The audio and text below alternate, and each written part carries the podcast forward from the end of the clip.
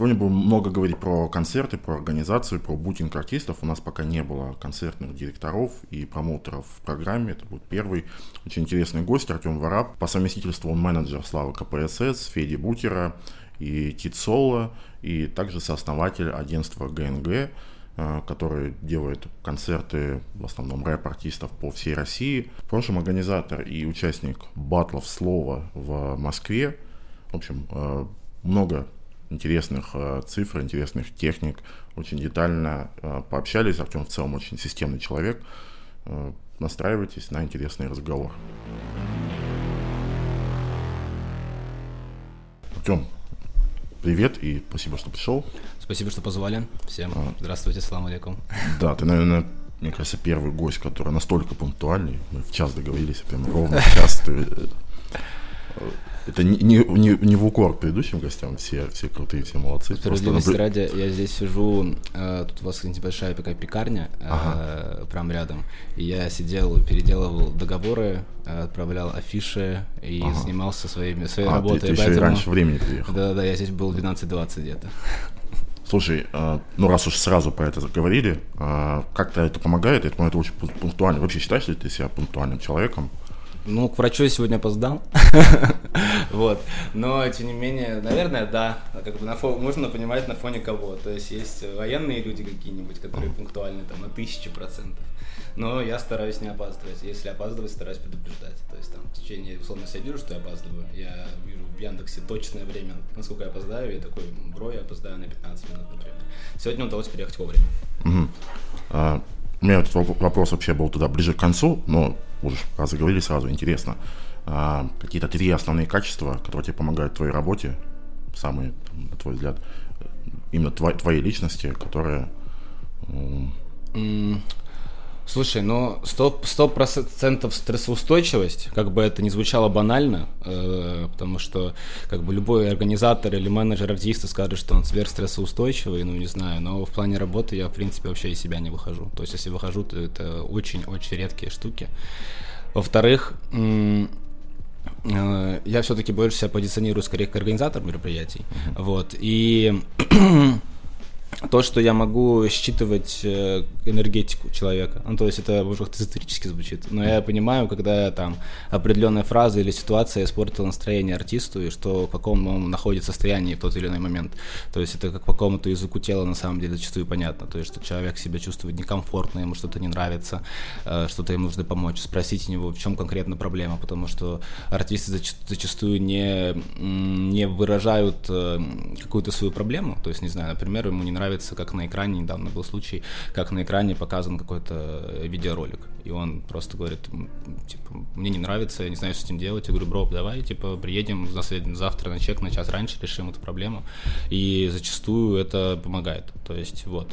Ну и то, что я дружу с цифрами, то есть э, сметы, Excel-таблички, у меня все в Excel-табличках какой-нибудь финансовый результат по концерту подбить для тебя не проблема. Да, да, да, да, да. То есть постоянно этим занимаемся и стараюсь как бы модифицироваться в этом плане, то есть чтобы там сводить правильно бухгалтерию, все переводить рано или поздно, сейчас переводим все в CRM-ки э, и всякие такие штуки.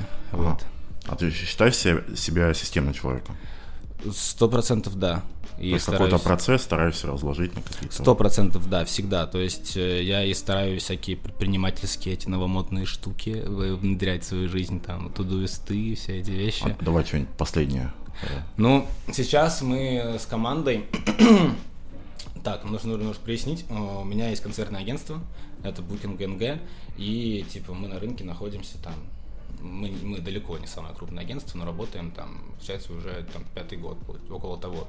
Работаю я пять лет в концертах, а агентство существует три года. И мы открыли агентство прямо за полгода до ковида. И такие, м-м, замечательный момент времени, чтобы э, сложиться уже в какую-то организационную структуру. И в моменте, когда нужно было инвестировать туда деньги, понятно стало, что инвестировать деньги как бы сейчас опасно, и мы начали инвестировать время в процессы, то есть чтобы как-то все это наладить, чтобы все это лучше работало. И, не знаю, для каких-то крутых предпринимателей это будет звучать смешно и не очень круто, но мы начали внедрять систему таск-менеджеров, при том на всех, чтобы у всех отслеживали задачи, чтобы была какая-то отчетность, чтобы было видно, какой сотрудник что сделал и так далее, потому что все все эти вещи нужно отслеживать, потому что когда у нас э, в сезон там по 100 концертов условно, и они там не, не все большие, но тем не менее даже маленький концерт — это огромный список задач, которые нужно выполнить и вести по статусам этого мероприятия. И так отслеживать проще, и в моменте, когда уже сотрудников стало побольше, э, как бы за этим всем нужно следить, и варианта просто отслеживать все в переписках в Телеграме или там на почтах уже просто невозможно. И вот стали это внедрять, э, плюс мы сейчас потихонечку развиваем отдел продаж, и сейчас я вот занимаюсь интеграцией CRM-системы, буквально вчера выбирал варианты, какие, какие мы придем.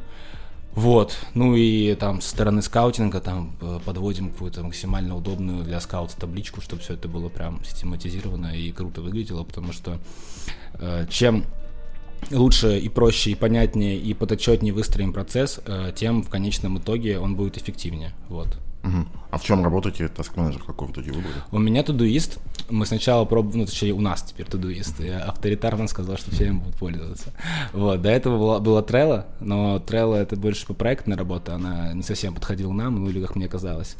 Вот, и мы перешли тудуист, и плюс там тоже есть функционал некоторые Trello, то есть там можно переносить э, все эти штучки, но нам больше все-таки в данный момент как команде подходит именно Task менеджер и тудуист с этим справляется замечательно. Угу. В концертном агентстве много людей? А, оно разнилось э, во времени, потому что был период времени, когда одним из там драйверов э, по продаже билетов было большое количество промоутеров, которые людям в личке писали и предлагали им бумажные билеты. Это были, не знаю, 2000 там, 16 год, ну, по крайней мере, в моей практике. И тогда у нас работало человек 100 по Москве и человек 50 по Питеру, которые этим занимались, но это были там не какие-то сотрудники на должностях.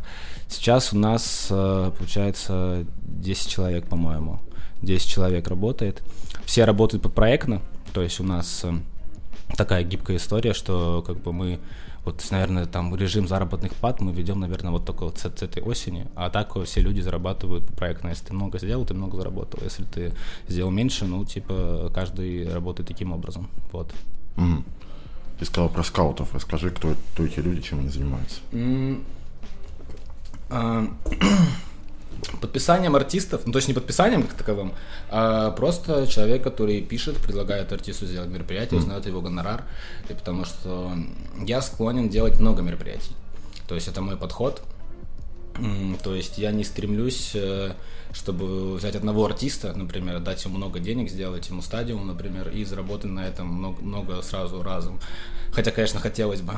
вот. Но при этом, при всем, для меня очень важно брать ребят, которые только-только начинают и которым, возможно, никто, кроме меня, концерта не сделает. Потому что, во-первых, у них тоже есть аудитория, которой это будет приятно, они захотят посетить концерт, они получат эмоции этого мероприятия. И сами они это сделают, наверное, хуже. Вот. Но и плюс это возможность э, поймать э, артиста, а, который еще не стрельнул, и начать работать с ним на долгосрок. То есть э, я хочу и стараюсь, и в принципе со всеми артистами такая история, что там мне, наверное, там ушли какому-то другому организатору, артиста два, а из всех, с кем мы работали, остальные остаются на постоянку. То есть э, нахождение артиста в букинге на долгосрок, даже если, не знаю, ты на первом концерте заработал там 5000 рублей и просто поужинал на эти деньги в ресторане, то там через год ты уже можешь заработать для букинга там 100 тысяч, 200 и так далее. Соответственно, мы стремимся к этому. И возможно взять человека с самого начала и помогать ему не только по каким-то концертным вопросам, потому что экспертиза здесь там, если за долгое время работы в индустрии, ты понимаешь, как работают какие-то лейблы, что где-то есть разница, где-то нет. Советую, например, не бери аванс, пожалуйста, тебе это не поможет, это плохо плохая идея, ну, из такого разряда. И постоянно э, помогая расти артисту, ты растешь вместе с ним, и в итоге в долгосрочных отношениях, и у тебя, и у тебя, и у твоих сотрудников всегда есть работа. Вот, то есть, поэтому мы стараемся много писать, но с многими ребятами общаться, многим, с многими договариваться, вот. Угу. А в плане скаутинга есть какие-то системный подход в плане подбора артистов. То есть есть ли какой-то критерий, ну вот, не знаю, смотрит какой-то молодой артист, у него какая-то уже mm-hmm. аудитория есть, какое-то количество подписчиков, не знаю, а на что ориентируетесь? Это уже какое-то количество входящих обращений, знаю, подписчиков в определенном городе или что-то еще? В любом случае, как бы больше всего люди так или иначе собирают, по моей практике, опять же, возможно, у кого-то есть практика иная, а, там, в Москве и Санкт-Петербурге, само собой. И, соответственно, мы ориентируемся на количество подписчиков, естественно, в социальных сетях.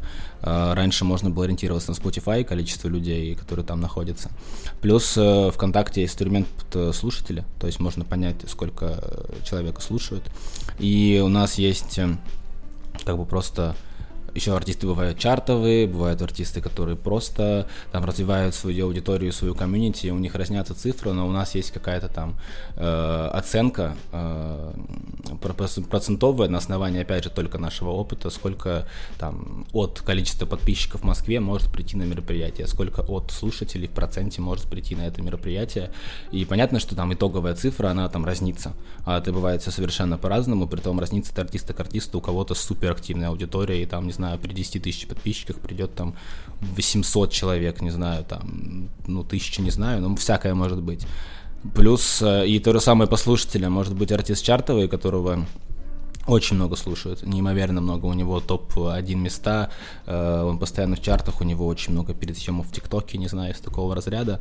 Но при этом, при всем, э, слушатели пока с ним не знакомы, в том плане, что нет истории какой-то более длительной коммуникации, чем прослушивание, и поэтому они менее активно уже идут к нему на концерт, и эти вещи мы стараемся отслеживать и уже под подборе артиста, потому что когда ты работаешь на проценте с артистом, в принципе, ну, не так это важно, ты просто пробуешь, то есть понятно, что есть критерий, что я там не хотел бы сейчас уже делать мероприятие, на которое придет там меньше 200 человек, а, Хотя мы этого тоже не страшимся, абсолютно, потому что э, я вообще пришел к выводу, что главное это не то не прибыль внутри агентства, а оборот, который ты генерируешь. Вот. И Соответственно, уже на основании этого мы что-то выбираем. А когда ты уже разговариваешь про какую-то гонорарную историю, тут нужно делать абсолютно четкий просчет, поэтому без этого невозможно. Угу. Ну, скажем, а, допустим, я захожу в ВК, смотрю собственную группу или слушателей, да, выбираю людей из Москвы. А, если у меня тысяча человек, допустим, а, на твой взгляд, насколько именно слушателей из Москвы, тысяча человек, это возможно ли собрать хотя бы вот те же 200 человек на концерт? Или да, да, вполне себе возможно. То есть я сейчас просто боюсь сказать точную цифру, потому что mm-hmm. у нас прямо в таблице есть процентовка вот эта. Понял, понял. Я ее просто сейчас не помню, к сожалению. Но при тысяче слушателей из Москвы, я думаю, что человек, по идее, 200-300 должен собирать точно. Нет, не слушателей, подписчиков в группе. Подписчиков в группе. Слушателей, если тысяча в Москве, то, к сожалению, э, пока рано делать концерт. Угу. Скорее всего. Угу. То есть подписчики это более горячие ребята? Да, тут, ну, тут, а, тут довольно понятно, потому что человек услышал, не знаю, в плейлисте за счет таргетированной рекламы, э, любым способом, или ему подкинул Яндекс Волна какая-нибудь, и потом он там перешел в ВКонтакте, послушал, зафиксировалось это прослушивание. Э, то есть, но когда человек подписался, значит, он представил больше действий, ему он более заинтересован в том, чтобы как-то взаимодействовать с артистом. Mm-hmm. Вот. Mm-hmm. Понимаю. А, еще ты сказал про работу за процент, за гонорар. Правильно понимаю, что стараетесь изначально за, за процент, а потом переходите, когда уже более-менее понимаете, как э, продается артист, уже, возможно, гонорарно? Или это не, не зависит от этого какой-то другой логика? Если у артиста уже есть какой-то менеджмент, то есть уже сложившийся, и то зачастую как бы разговор идет про гонорар, но мы как бы стараемся, у нас были уже такие кейсы, когда называют за гонорар за Москву там условно 100 тысяч рублей, мы делаем мероприятие, артист с него должен на процентовке заработать 200, и мы платим ему 200 потому что мы, опять же, направлены на то, чтобы мы работали в долгую. Как бы на самом деле мне это уже аукнулось, то есть такой подход, потому что не, не все поддерживают э, подобные вещи, и как бы ковид показал, что, наверное, я зря так делал. Но с другой стороны, не зря. То есть... А, аукнулось в плане, потом люди ну, хотели э, такие потом, же потом э, такого же как бы партнерского отношения по отношению ко мне э, не, случилось. Как бы, не случилось. Но при этом это не значит, что я должен разочаровываться во всех людях сразу, просто, ну, так получилось, ничего страшного. Вот. Но да, мы изначально стараемся работать все-таки на проценте, потому что в любом случае это э, зачастую более честная история, потому что все зарабатывают ровно столько, сколько они должны были заработать. Э, на гонораре мы не против работать, мы тоже работаем, так сто процентов. Просто тут зависит э, от э, степени того, насколько себя высоко оценивает артист. Некоторые люди оценивают себя слишком высоко на, тот, на какой-то период времени. Но там тоже все-таки это немножко менеджерские игры, потому что если там мы берем какого-то крупного артиста, который в скором времени уже стрельнет и будет стоить там не 150 тысяч рублей, а полмиллиона рублей, и просто менеджменту нет смысла, например, продавать его мне дешевле.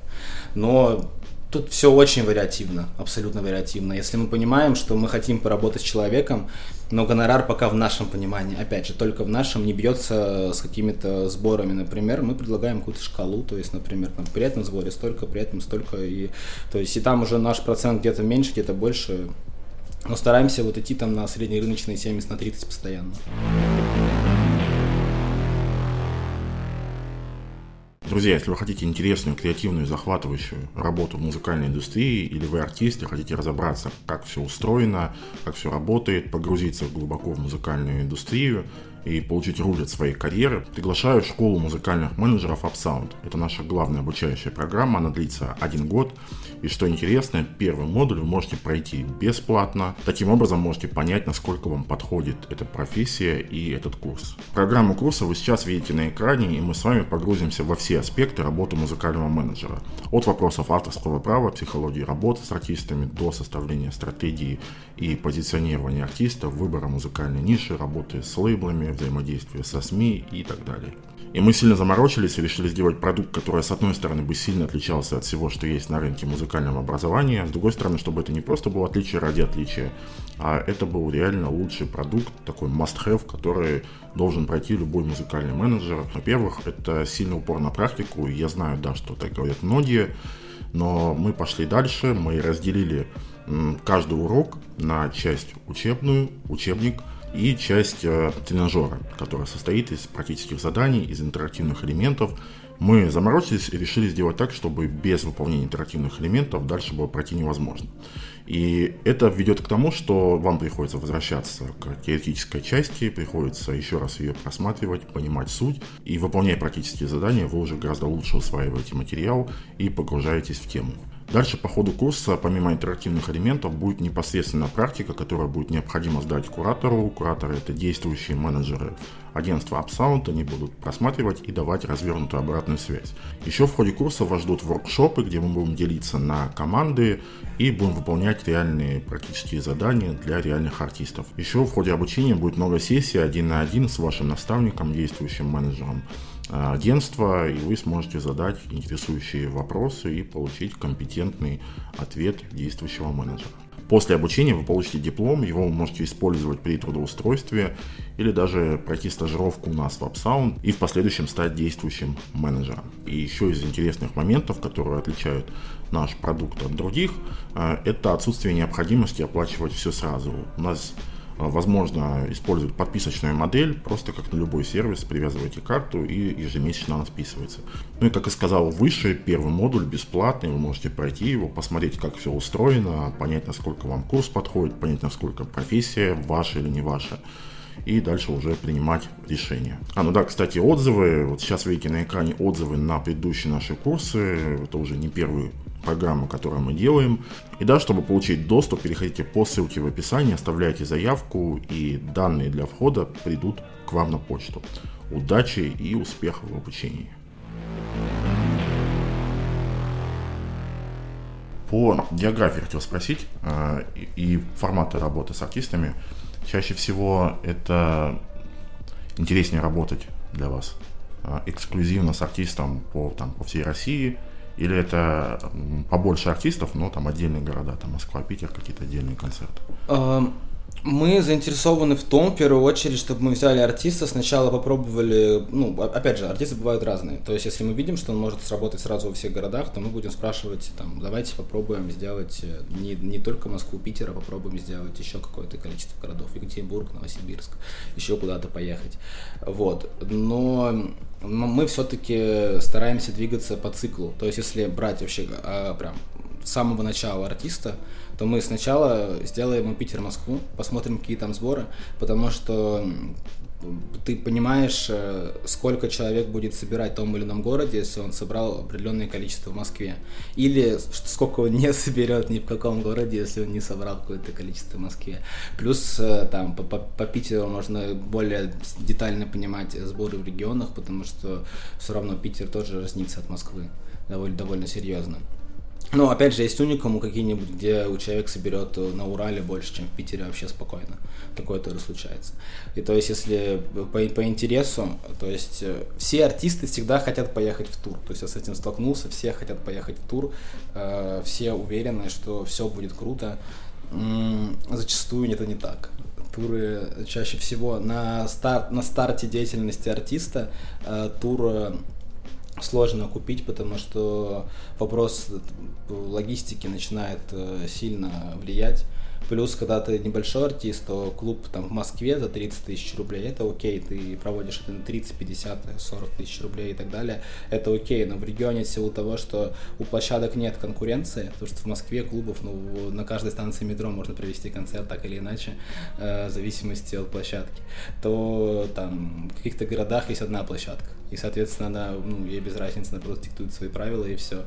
Плюс на этой площадке не будет нужного технического райдера, даже не говоря просто о нужном техническом райдере. Там не будет просто технического райдера, потому что они привыкли к тому, что да, вы заплатите нам аренду, а сверху вы еще нас возьмете базовые вещи, которые в Москве есть везде. То есть э, это Такое тоже бывает. Винить за это клубу нет никакого смысла. Это реалии рынка. Как бы, если хочется их менять, э, берем огромное количество инвестиций, в каждом городе строим по клубу, и уже там уже что-то что-то что-то выпендриваемся и говорим. Вот. Но как бы что есть, то есть, и туры это далеко не просто. Плюс э, есть моменты, у меня на личном опыте был, когда человек поехал в тур, и нормально тур прошел относительно, то есть э, без каких-то грехов, без всех этих вещей, э, заработали денег, все в порядке, и человек выходит в депрессию, потому что он проехал тур, и у него была жизнь там в течение, не знаю, полтора месяца запланирована просто по часам, постоянно он всегда знал, что ему делать, он возвращается с тура и такой, блин, а типа, а, а что сейчас? Чем я сейчас буду заниматься? Почему у меня теперь не расписанная жизнь? Как мне структурировать? И человек просто у меня в случае ушел в депрессию и такой, йоу, как это, как, как это так теперь? Поэтому туру это не так просто. Слушай, э, я правильно понимаю, что э, в концертном агентстве у тебя есть партнер, и он из Питера? Или я да, да, да, все верно. У меня есть партнер, э, мой товарищ Никита. Вот. Мы вместе эту штуку развиваем все. То есть я, я все-таки как, как бы выступаю как SEO в любом случае, но это первый человек, с которым мы начали всем этим заниматься. То есть на мне там лежит вся финансовая сторона и так далее. А, но типа, огромное количество операционных задач, которые есть, особенно связанные с рекламой, э, ложатся на него. И первое время, то есть как бы мы как работали, то что каждый делает вообще все. То есть у меня пер, первые мои концерты и даже там Питер и Москву я занимался вообще всем от того, что я вел группу, делал фотографии, снимал клуб, стоял на входе, контролировал на мероприятии, потом просыпался, ехал в Питер и делал все то же самое на другой площадке, потом ты вот снимаешь все с карточки отдаешь артисту, и это оказалось не очень удобно. И когда появляется человек в Питере, который может на той стороне как бы принять, сделать все те же самые вещи, стало сильно проще. Угу. Я к чему? А, в Москве и в Питере, понятно, когда есть непосредственная возможность, не знаю, поехать в клуб, угу. поговорить, посмотреть вообще там можно людей туда приводить или нет, э, проще. А как вот с турами? Вы стараетесь найти как-то в городах тоже локальных каких-то промоутеров, да, партнеров? Конечно, да, конечно, конечно. Ну, во-первых, э, когда есть, ну, тур-менеджер, сто процентов. То есть, когда есть возможность, чтобы с человеком поехал тур-менеджер, и тур позволяет это сделать. Э, не знаю, я, я пример, короче, организатора, который постоянно двигался без денег. Потому что я следил за подкастом, э, и вас был э, уже, я забыл, как зовут молодого человека, который тоже занимался концертами, но уже для более крупных артистов и делал для них перезапуск, по-моему, там, а, Константин Чертов. Да, да, да, да. Я не знаю, не так знаком с вот путем организатора, Э, но мне кажется, что, мне кажется, опять же, что финансовые структуры там какие-то существовали. У нас их не было никогда. То есть они начали появляться, не знаю, последний, последний год. То есть какие-то возможности финансовые стали появляться. И вот мы умельцы двигаться без денег абсолютно. И то есть э, раньше я в туры сам ездил как тур-менеджер. И э, соответственно, вместе ты все это организовываешь и подбираешь себе просто там персонал на вход. А с этого сезона мы как бы заморочились, нашли в каждом городе администратора. И, блин, это всегда путь э, ошибок э, и принятия, потому что э, пришло понимание того, что если мы раньше стремились, и до сих пор стремимся, по большому счету, чтобы каждый концерт прошел идеально, и чтобы у всех всегда все было замечательно и хорошо. И то есть мы невероятно сильно э, в день мероприятия делаем все супер по иголочке. Если взять там мероприятие в Москве и в Питере, то, честно говоря, я в этом уверен, что и я получал отзывы, что далеко не у всех организаторов все настолько по плану. То есть мы буквально не слетаем с тайминга. У меня очень мало мероприятий, где артист не вовремя вышел на сцену. Ну, понятно, что так или иначе на любом мероприятии происходят какие-то проблемы, кто-то напился, что-то еще, кто-то подрался, такое происходит. И вот, когда ты переносишь всю эту модель своей работы, где ты стараешься сделать все идеально на регион и на человека, с которым ты работаешь первый раз, то сто процентов ты окажешься в ситуации, что рано или поздно человек окажется уебаном, к сожалению. То есть найдется человек, который не устроит артиста по всем параметрам, просто по каждому. И ты понимаешь, окей, этот человек мы выписываем. А часто бывают случаи, когда ты понимаешь трубку, и там артист, ты куда меня привез, тут вообще происходит, и в гневе... Э, прям, ну смотри, у меня э, был тур, который начался во время спецоперации. Так. И поэтому мне звонили артисты в гневе с непониманием того, как им вообще в целом двигаться дальше. Так, чтобы мне звонил артист и сказал... Ну, мне было, было, и ты... Нач... У меня был момент, э, когда... Ну, очень, очень банальная вещь на самом деле. На мероприятии нужна афиша, например. И у меня просто какая-то чуйка, что как будто что-то будет не так сейчас. Я пишу, типа, бро, как там по афишам дела, заказал ли ты их? И, ну, какие-то еще просто вопросы, которые там по мероприятию говорили. Он говорит, да, мы напечатали афиши на бумаге А4. Ну, типа, на этой обычной бумаге Снегурочка. Э, я говорю, типа, блядь, как? почему ты это сделал?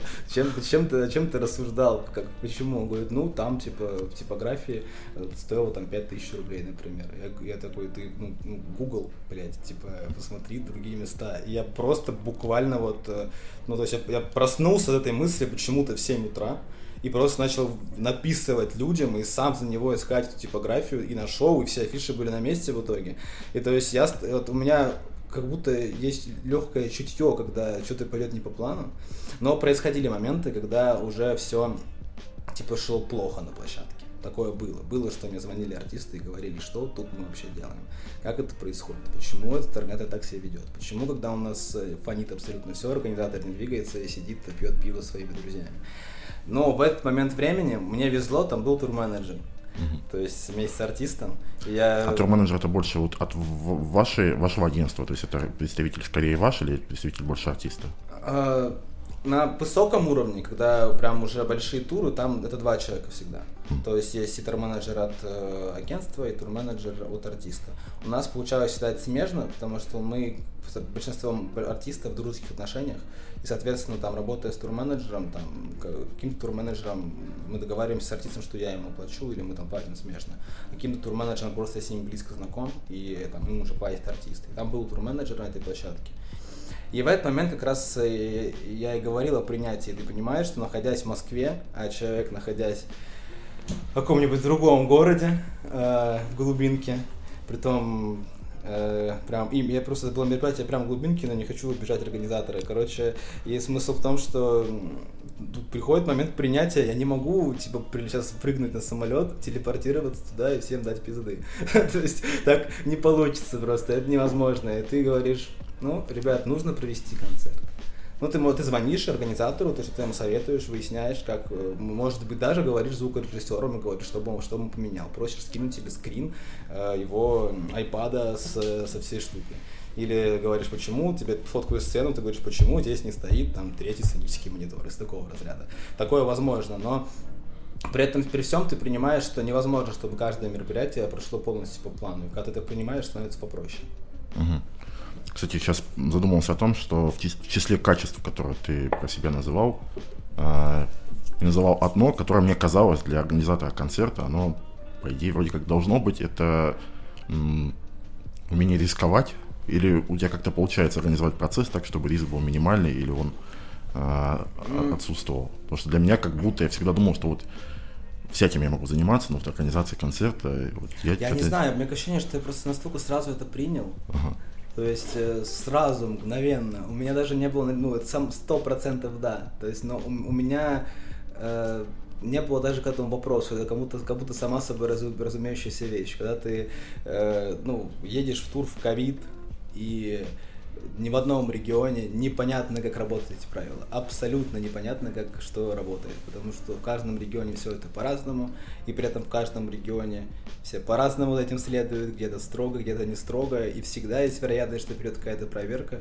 То есть у нас буквально самое жесткое мероприятие было в Москве, когда нам отменили мероприятие представителей органов э, прямо в день мероприятия, и мы переносились прямо на, следующий, на следующую неделю, в тот же день на выходные, и они снова туда приехали и так далее. Э, да, умение рисковать, но дело в том, что э, я как организатор должен не, не уметь рисковать, а уметь угадать риск и заранее сделать, создать ситуацию, в которой это не случится. То есть, не знаю, заранее взять на два охранника больше, заранее, наверное, нанять личную охрану, может быть. Э, даже вот это вот пресловутое правило про батарейки в райдере, которое вот всех прописано, это тоже риск-менеджмент, потому что батарейка может сесть. Ну, из такого разряда. Взять на один микрофон больше. У нас был эм, антихайп-фест, и э, концепция мероприятия заключалась в том, что он длился 10 часов. Он в итоге длился немножко меньше, э, но тем не менее, ну, это огромное мероприятие. Оно очень длинное, очень долгое, и мы прокляли себя за это. Э, но тем не менее, не знаю, когда этот подкаст выйдет, но ничего страшного скажу, мы решили... Он назывался 10 часов рэпа, и мы решили сделать 3 дня рэпа. То есть мы решили не останавливаться в своей шизофрении э, с антихайпом и продолжать это делать. А, а останавливаться на сон вы решили или там? Нет, там нет, там будет там будет концепция просто трех дней, э, но а, с, с, просто с, сам сам сам стиль прикола. Вот. Ну и на это мероприятие я просто брал запасные микрофоны. То есть mm-hmm. ты такой, ну, вот будут лежать запасные микрофоны. Это звучит абсолютно просто, но вот э, даже вот так, такие простые вещи бывают не учитывают, что микрофон может просто сломаться, может э, произойти все что, все что угодно. То есть смены сотрудников, то есть в течение там, мероприятия у меня были сотрудники, которые работали в первой половине дня, там в середине и в конце условно. Потому что могут люди устать. Если человек устал, то он менее внимателен. А на концерте так или иначе внимательным нужно быть постоянно. Потому что произойти, произойти может все что угодно в любой момент. Вот. И поэтому умение рисковать, конечно, да, но тут э, уме, уметь рисковать на самом деле не так сложно. То есть, типа, пойти поставить ставку, э, это несложно. А сделать так, чтобы ставка зашла в итоге, это другая история. Угу. Ну, я, да, помимо вот таких бытовых рисков, еще больше про финансовые были когда-то истории, когда ты в, в конкретном минусе вы оказывались? К слову, нет. Ни разу. Пока нет. Ну, то есть были какие-то кассовые разрывы из-за ковида, а, но там есть инструментарий, который можно применять, чтобы они сдвигались. Но опять же, просто срезаешь свою прибыль какую-то. И нет, минусы были, были минусовые мероприятия, но они не были огромно минусовыми. Мне в этом плане повезло. То есть э, со мной ребята соглашались работать на процентах. То есть зачастую я, я, у меня очень мало мероприятий, которые, которые гонорарные, и, видимо, в связи с этим я не попадал в огромные минуса. Но в связи с этим я не лезу туда, туда где я получу минус, потому что, э, ну, я считаю, что люди в индустрии, и у нас индустрия тогда изменится и будет работать в лучшую сторону, когда э, артисты, называя гонорар, будут ориентироваться, насколько они реально могут собрать. И я всегда в эту игру играю. То есть я, у меня есть подопечные, которым мы сейчас развиваем, в принципе, направление букинга и продажи людей на мероприятия. И, соответственно, я работаю с другими организаторами как организатор. И я стараюсь не называть ту цифру, которую человек не может окупить, потому что в долгосрок ты не сможешь так работать.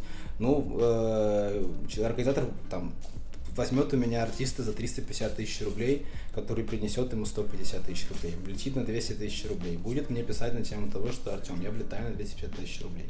Э, у меня все плохо, у меня ничего не получается, что мне делать? Это стресс, а для меня стресс для артиста, потому что он приедет на площадку, где в итоге к нему не будут относиться как артисту и будут вести себя непонятным образом.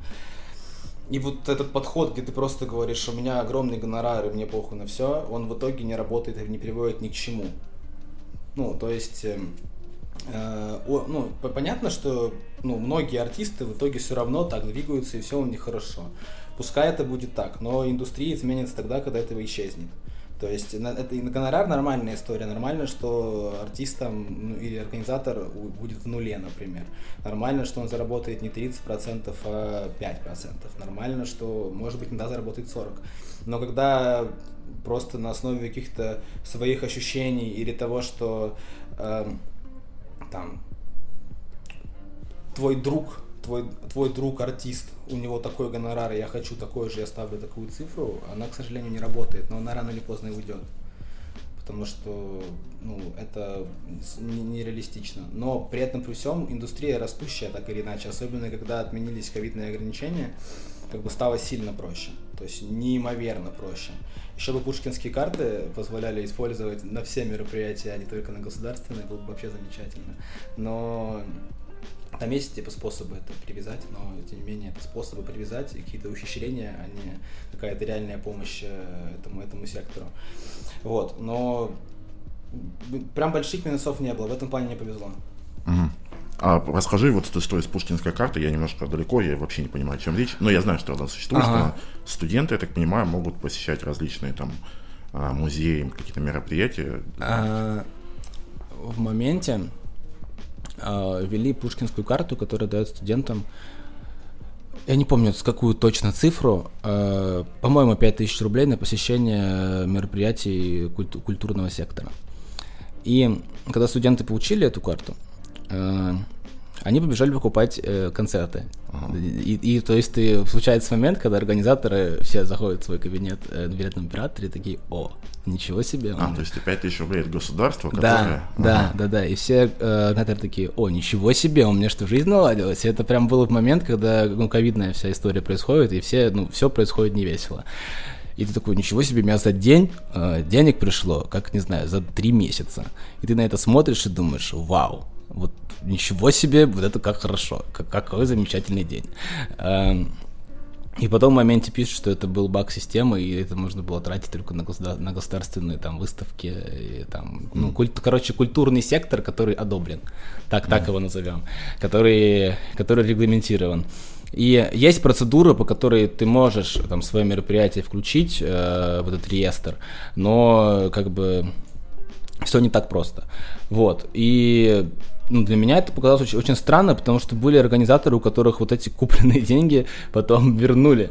То есть, mm. ну, то есть все деньги пришли, а потом обратно их собрали. Mm-hmm. То есть это просто факт, это просто было. Mm-hmm.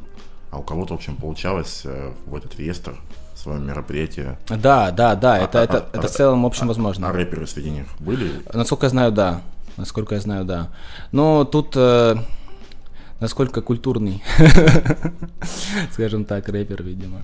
И кто определяет культуру? Ладно, с этим... Это, а. это да, это, это интересная тема еще на пять подкастов, мне кажется.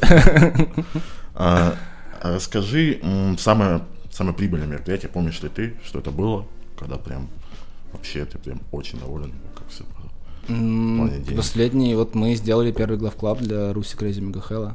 Ага. Отличное мероприятие. Я просто горжусь им, честно. И, и Русик артистом, потому что мы как бы мы это наш э, э, это наш э, третий совместный тур. Сейчас мы работаем на полном цикле концертного менеджмента. Поставили ему на лето мероприятие, продали его на фестивале. И вот это был, было мероприятие в главклабе.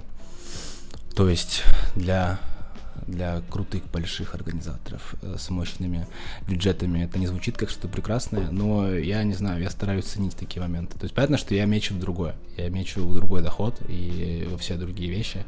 Просто так или иначе я зарабатываю не только на концертах. Но при этом при всем Э, я хочу, чтобы это все было правильно. Я не хочу, например, заходить в главклаб и сделать там поганое мероприятие, чтобы потом рассказывать о том, что площадка плохо работает, рассказывать о том, что там на входе охранники плохие.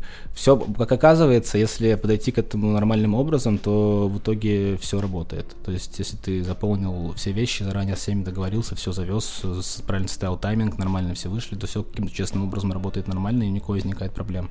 Я стараюсь сделать так. То есть, э, и при этом, чтобы эта площадка была соразмерна э, доходу, который с нее можно получить. То есть, не знаю, артист может хотеть главклаб тогда, когда он может собрать только площадку меньше, ну и ты стараешься до него донести, типа, бро, это, конечно, все очень круто, но нужно, нужно не быть челом, который берет э, iPhone в рассрочку. Условно. А, давай так, три артиста, которые хотел бы свозить в тур. Ты говоришь, это не совсем то, а, к чему я стремлюсь, к чему стремишься. Не знаю, я решил мечтать по-большому. Я хочу привести в Россию Дрейка. Я почему-то только подумал, что ты нас скажешь и не знаю почему. Да, Может, я- внешне немножко похож. Боже, да- дай бог, это очень был хороший комплимент. Не знаю, у меня какая-то эта дурацкая мечта. Я, про, я при том я понимаю, что вот это с каждым годом становится все больше невозможно. Когда я, когда я об этом мечтал, это было проще. Теперь это стало только сложнее. Хотя доллар стал поприятнее, конечно. Но смысл в том, что вот Ну, очень, чё, очень хочется. Дрейк не молодеет, и есть часть американских артистов, которые приезжают в Россию умирать. Ну, слушай, Дрейк пока горяч, он держится, он держится, да. Вот, ну, вот, вот такая есть, очень хочется, но то есть э, я очень хочу сделать крутой западный привоз. То есть, если так это как-то обозначить, очень хочу крутой западный привоз сделать. Потому что прям такое, что ты это сделал, может быть, ты даже ничего не заработал на этом.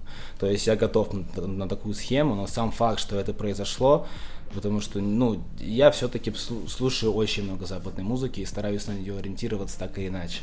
И когда, когда смотришь на концерты западных артистов и то, что происходит на их концертах, и то, что происходит у нас, понятно, что там индустрия развлечений неимоверно больше. Э, Но хочется стремиться к чему-то такому 100%. Вот, это первое. Во-вторых, э, я хочу расширить для себя музыкальный жанр, я хочу сделать э, какие-то крутые технопривозы. То есть я, я последние, последние э, два года с пинка своих старших товарищей познакомился с жанром. И пока не могу сказать, что я, я в нем так сильно разобрался, чтобы прям сказать, кого бы я привез. Но, тем не менее, мне очень интересно это направление. То есть, э, просто так а- а скажу, что так, это пускай будет. А, а- а есть вообще м, аудитория?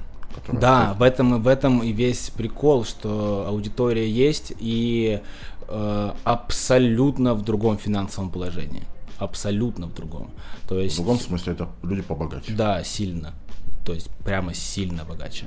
И то есть я буквально недавно ходил, был фестиваль «Ласточка» на Лужниках, и там ночью была м, технотусовка от ребят из проекта ЮФУ.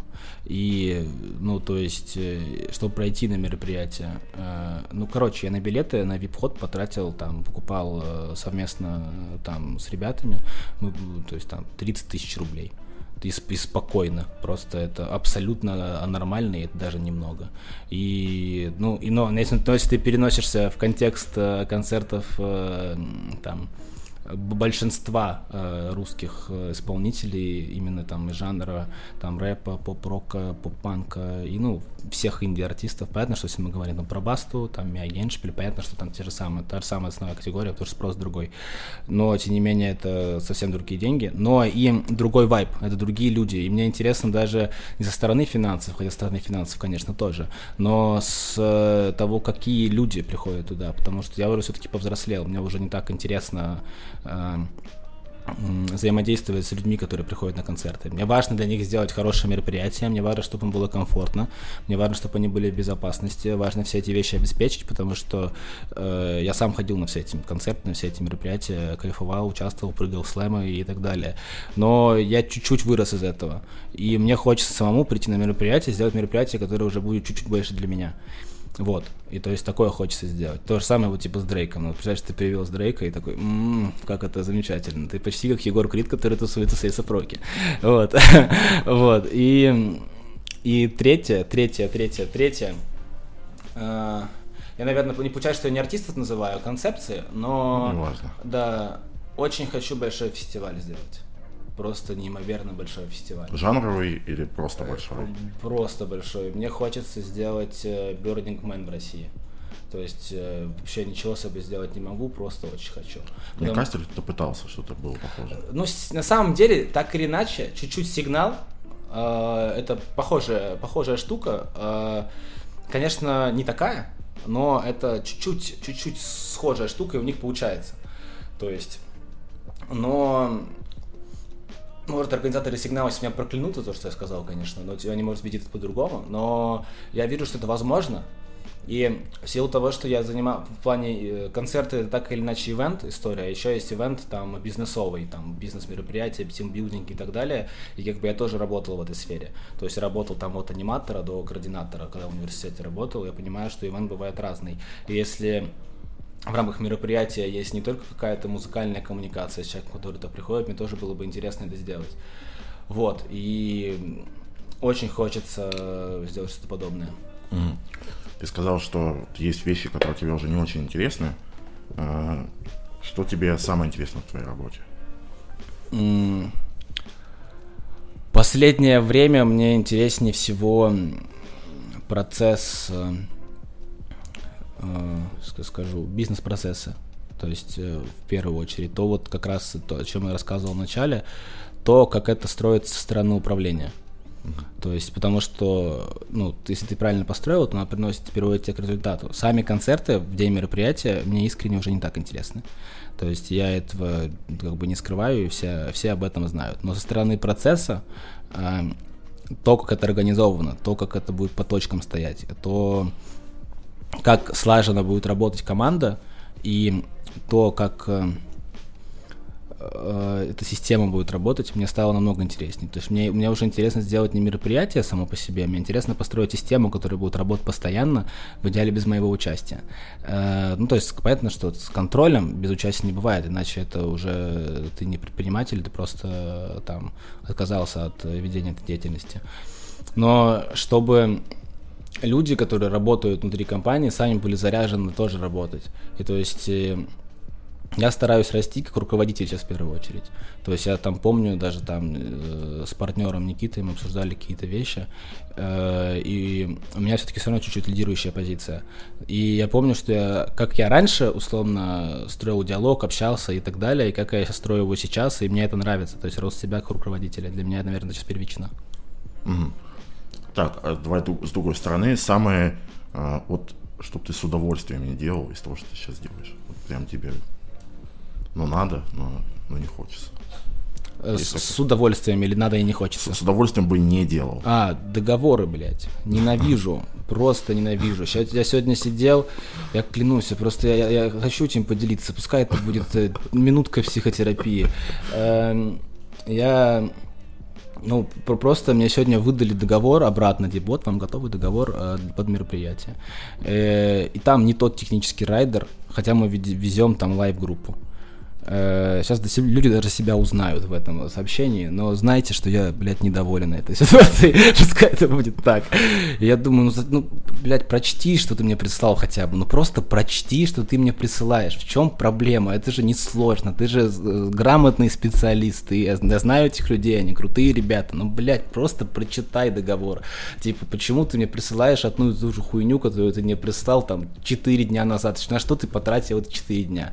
И... Э, ненавижу договоры, потому что это просто, наверное, мне это не подходит по какой-то э, структуре меня как личности. То есть вот это вот прям копание в словах. Не очень люблю бухгалтерию. Вот наняли бухгалтера, это вообще чуть ли не лучшее, лучшее, что я делал в своей жизни, мне кажется, что мне больше не приходится вести доходы, расходы и всю эту тему, потому что в моменте ты там смотришь э, на кабинет и такой, так, что-то что не так, и ты начинаешь, а я не могу что-то не так, меня начинает триггерить, я сижу такой, надо с ним разобраться, начинаешь просто пересчитывать все эти, блядь, искать все расходы, все это подводить, подсчитывать, такой, а ладно, все так, я зря запарился. Это проходит месяц, эта история повторяется. И когда мне будет человек, и когда я это куда-то вот отдал, Вообще супер. То есть вот все, что связано с бухгалтерией и документооборотом, я просто это ненавижу, честное слово. Но при этом при всем это сильно аукается, и поэтому в любом месте, и не знаю, у артистов это аукается постоянно, когда человек не прочел договор и такой, блин, а почему у меня теперь нет никнейма, не знаю, с такого разряда? Почему теперь вся музыка не моя? Почему я не могу уйти отсюда? И почему у меня штрафы? Почему я теперь снова бедный? И, ну, потому что ты не, то есть я читаю договоры, я в это вдумчиво вхожу, я в этом, в принципе, более-менее разбираюсь, но при этом, при всем, я это просто ненавижу. Реально, это вообще не про меня. И для меня юристы это сверхлюди. Да, я понимаю тебя, очень мне так тоже отвлекается.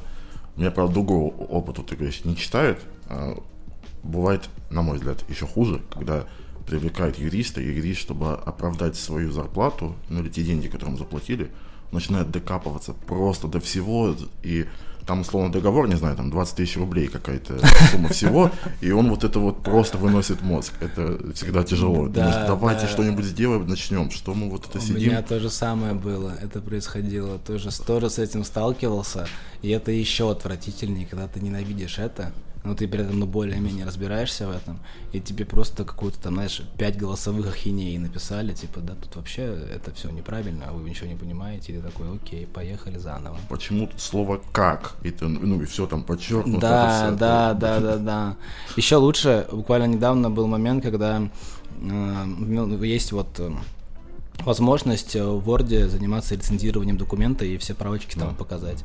Э, мы столкнулись с ситуацией, когда человек отсканировал документ и прислал нам, э, то есть он отрецензировал его внутри Word, и вместо того, чтобы отправить документ, распечатал, отсканировал, отправил тебе его, чтобы ты считал лицензированный скан. И то есть ты на это смотришь и думаешь, как, как это вообще родилось в этой голове? То есть как, как это, это какой-то особенный способ э, сделать мне неприятно? То есть в, чем проблема?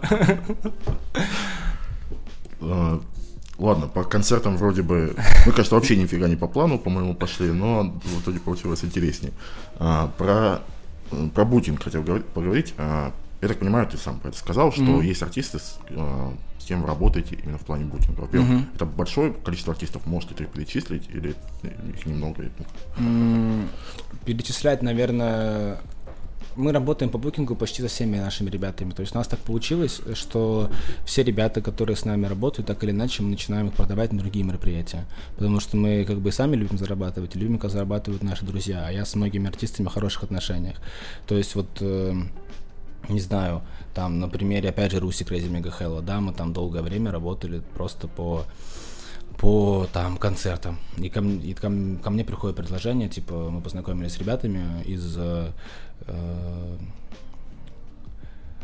Короче, ребята делают фестиваль, э, называется «Будущее», и они делают еще много, большое количество мероприятий в Москве, клубных, э, кру- крутые пацаны, э, Вася и Женя. Большой салам алейкум, если вы это услышите.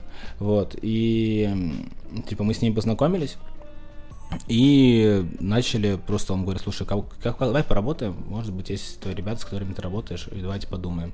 И взяли там э, Федю Букера сначала, который у меня на менеджменте, и я такой, а почему бы мне не продать тебе вообще всех? И я такой, пацаны, хотите выступить, давайте сделаем гонорар, да, мы там все контролируем, все будет круто, мы приедем, будет тур-менеджмент, будет все замечательно. И вот начали это делать и поняли, что это получается неплохо. И начали это интегрировать уже как э, дополнительную деятельность букинга которая как бы может приносить вообще не меньше денег. И это даже интереснее, честно говоря, сейчас для меня, потому что это новая сфера моей управленческой деятельности, а я очень люблю такие штуки. Вот. И, и это отдел продаж, по большому счету. И это мне и нравится. То есть построение этого отдела продаж. Вот. Угу. Продаете больше это входящий или в холодную, там нужно сделать тур и пошла жара, там позвонили. Именно продавать концерты организаторам в регионах я не люблю. Концерты мне не нравится продавать, потому что концерты это более такая деликатная тема, и хочется сделать самому. Очень часто стал, я, не, я искренне не понимаю, почему. Мне кажется, что организация концертов это очень просто, наверное, потому что я очень долго этим занимаюсь. Но я искренне не понимаю, как когда просто на, на тех же самых площадках с теми же самыми звукорежиссерами, не знаю, с, блядь, с теми же самыми охранниками, но когда ты это делаешь сам, почему-то все работает. Но когда делает другой человек, почему-то идет по пизде даже то, что не могло пойти по пизде. Ну, то есть как это происходит, я не понимаю. И по этой причине именно концерты мы делаем самостоятельно почти все. То есть независимо от количества. Будет тур на там 35 концертов, мы сделаем его весь сам, весь самостоятельно постараемся сделать.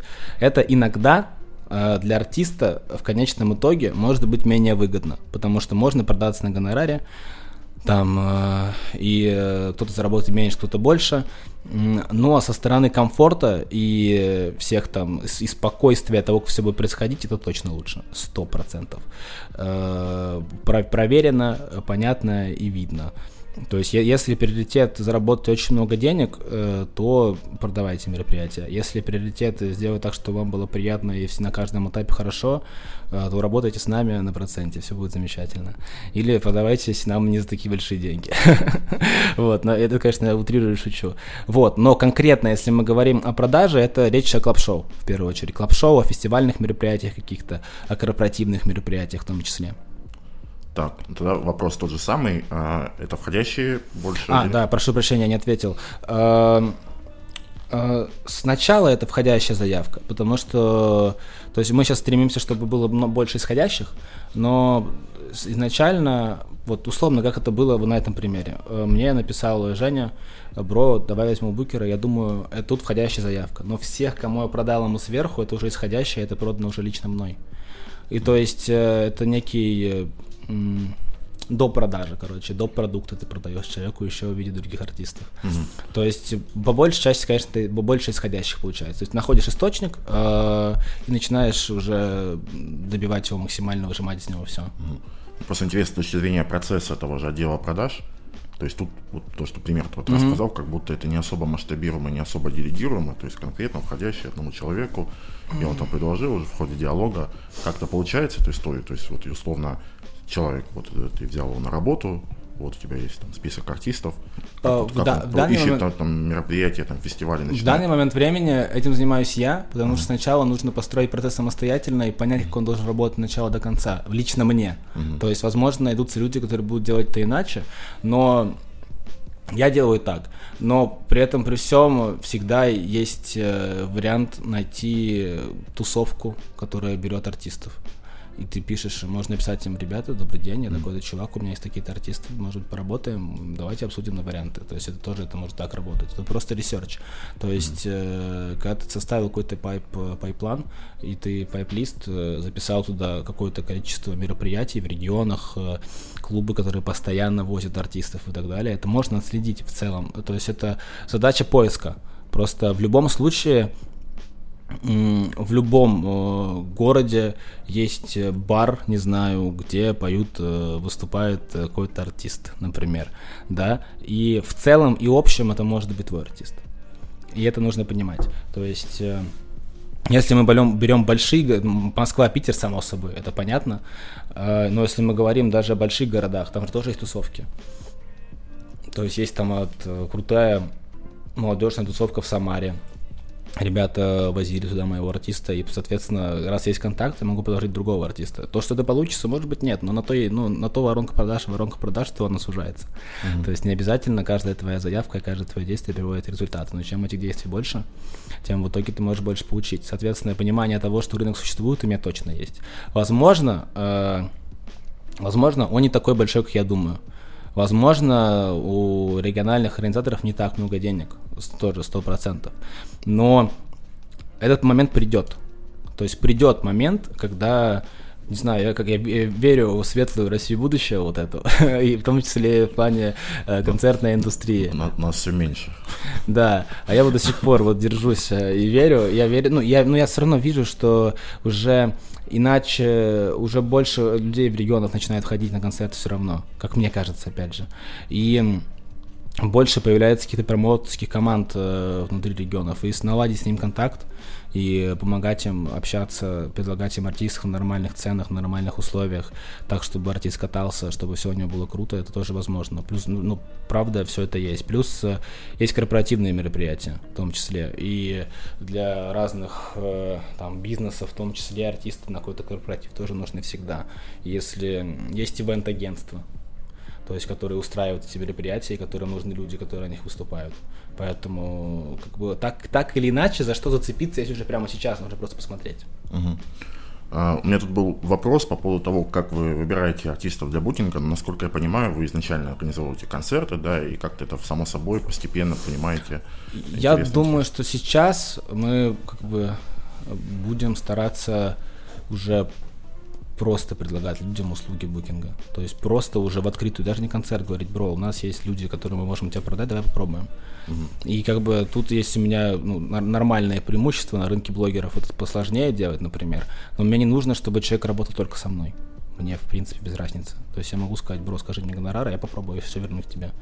Ну, назовет, я, я к нему вернусь, скажу, там, например, там, человек называет 350 тысяч рублей, я понимаю, что могу купить его за 200, я ему скажу, слушай, все понимаю, может быть, тебе это не хочется, прямо скажи нет. Я, я не боюсь слышать нет. То есть я не боюсь слышать нет, скажу, типа, бро, тут могу купить эти деньги, у меня такая-то комиссия, если тебе окей, полетели, не окей, давай буду еще искать. То есть с такого разряда.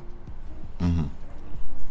А бывало такое, что организаторы, типа, миновали тебя и но это рынок, это произойдет все равно. Угу. То есть люди, которые самые долго работают, понимают, что это просто неудобно.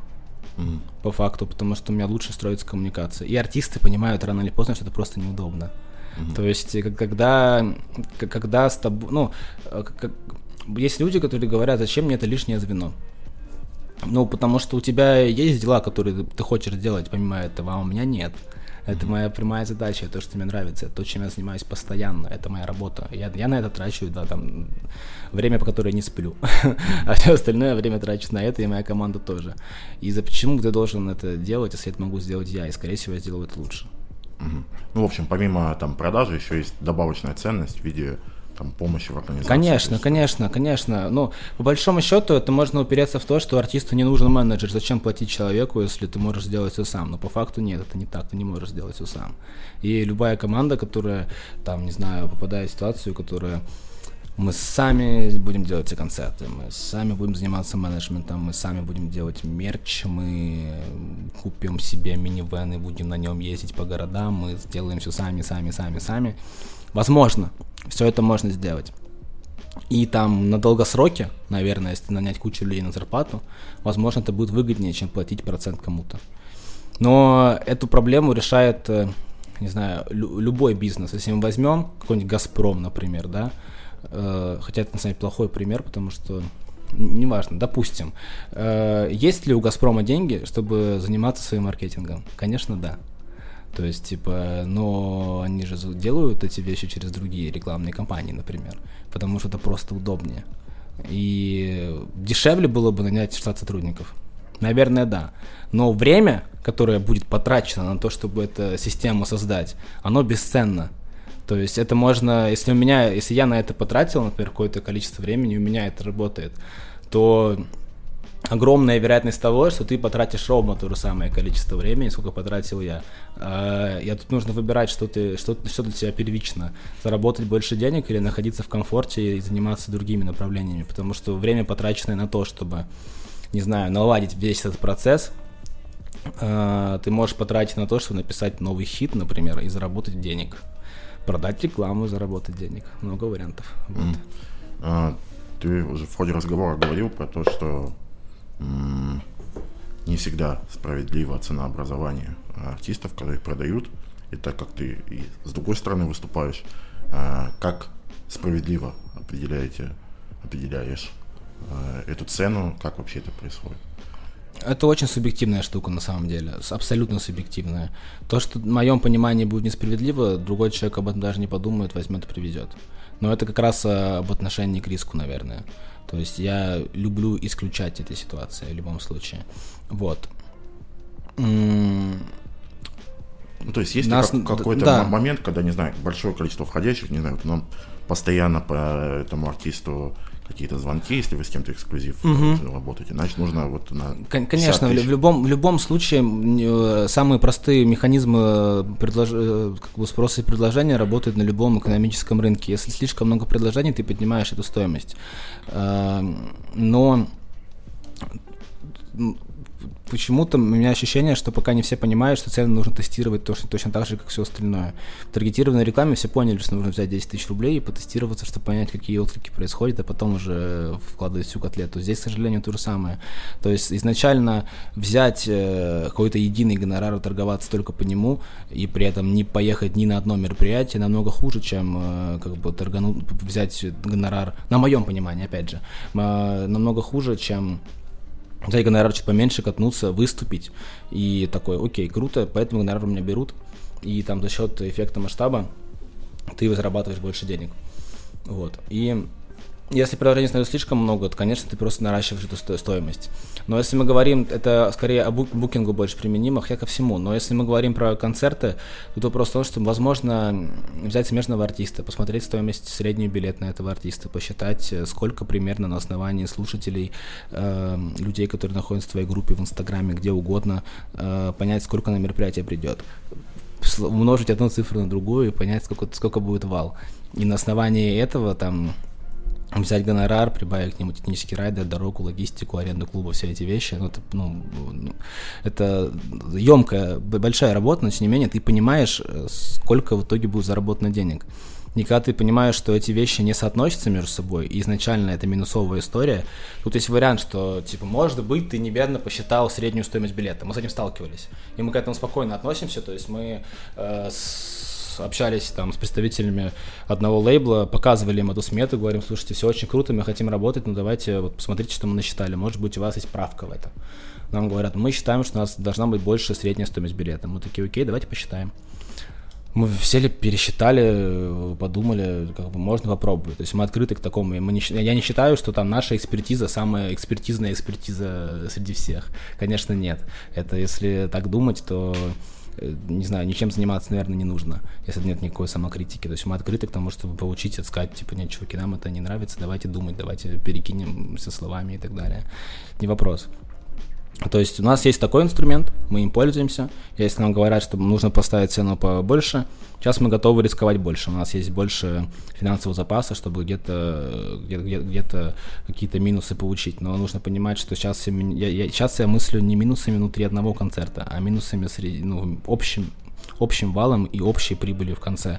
И то есть, если какое-то мероприятие прошло, прошло минусово, но у меня на нет мероприятия 10 плюсовых мероприятий, ну все окей, тогда все нормально.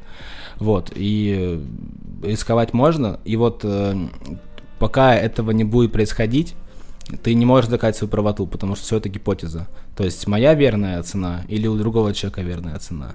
И пока ты не сделал два мероприятия одного и того же артиста, ну плюс-минус с двумя разными ценами, ты не можешь рассуждать на эту тему.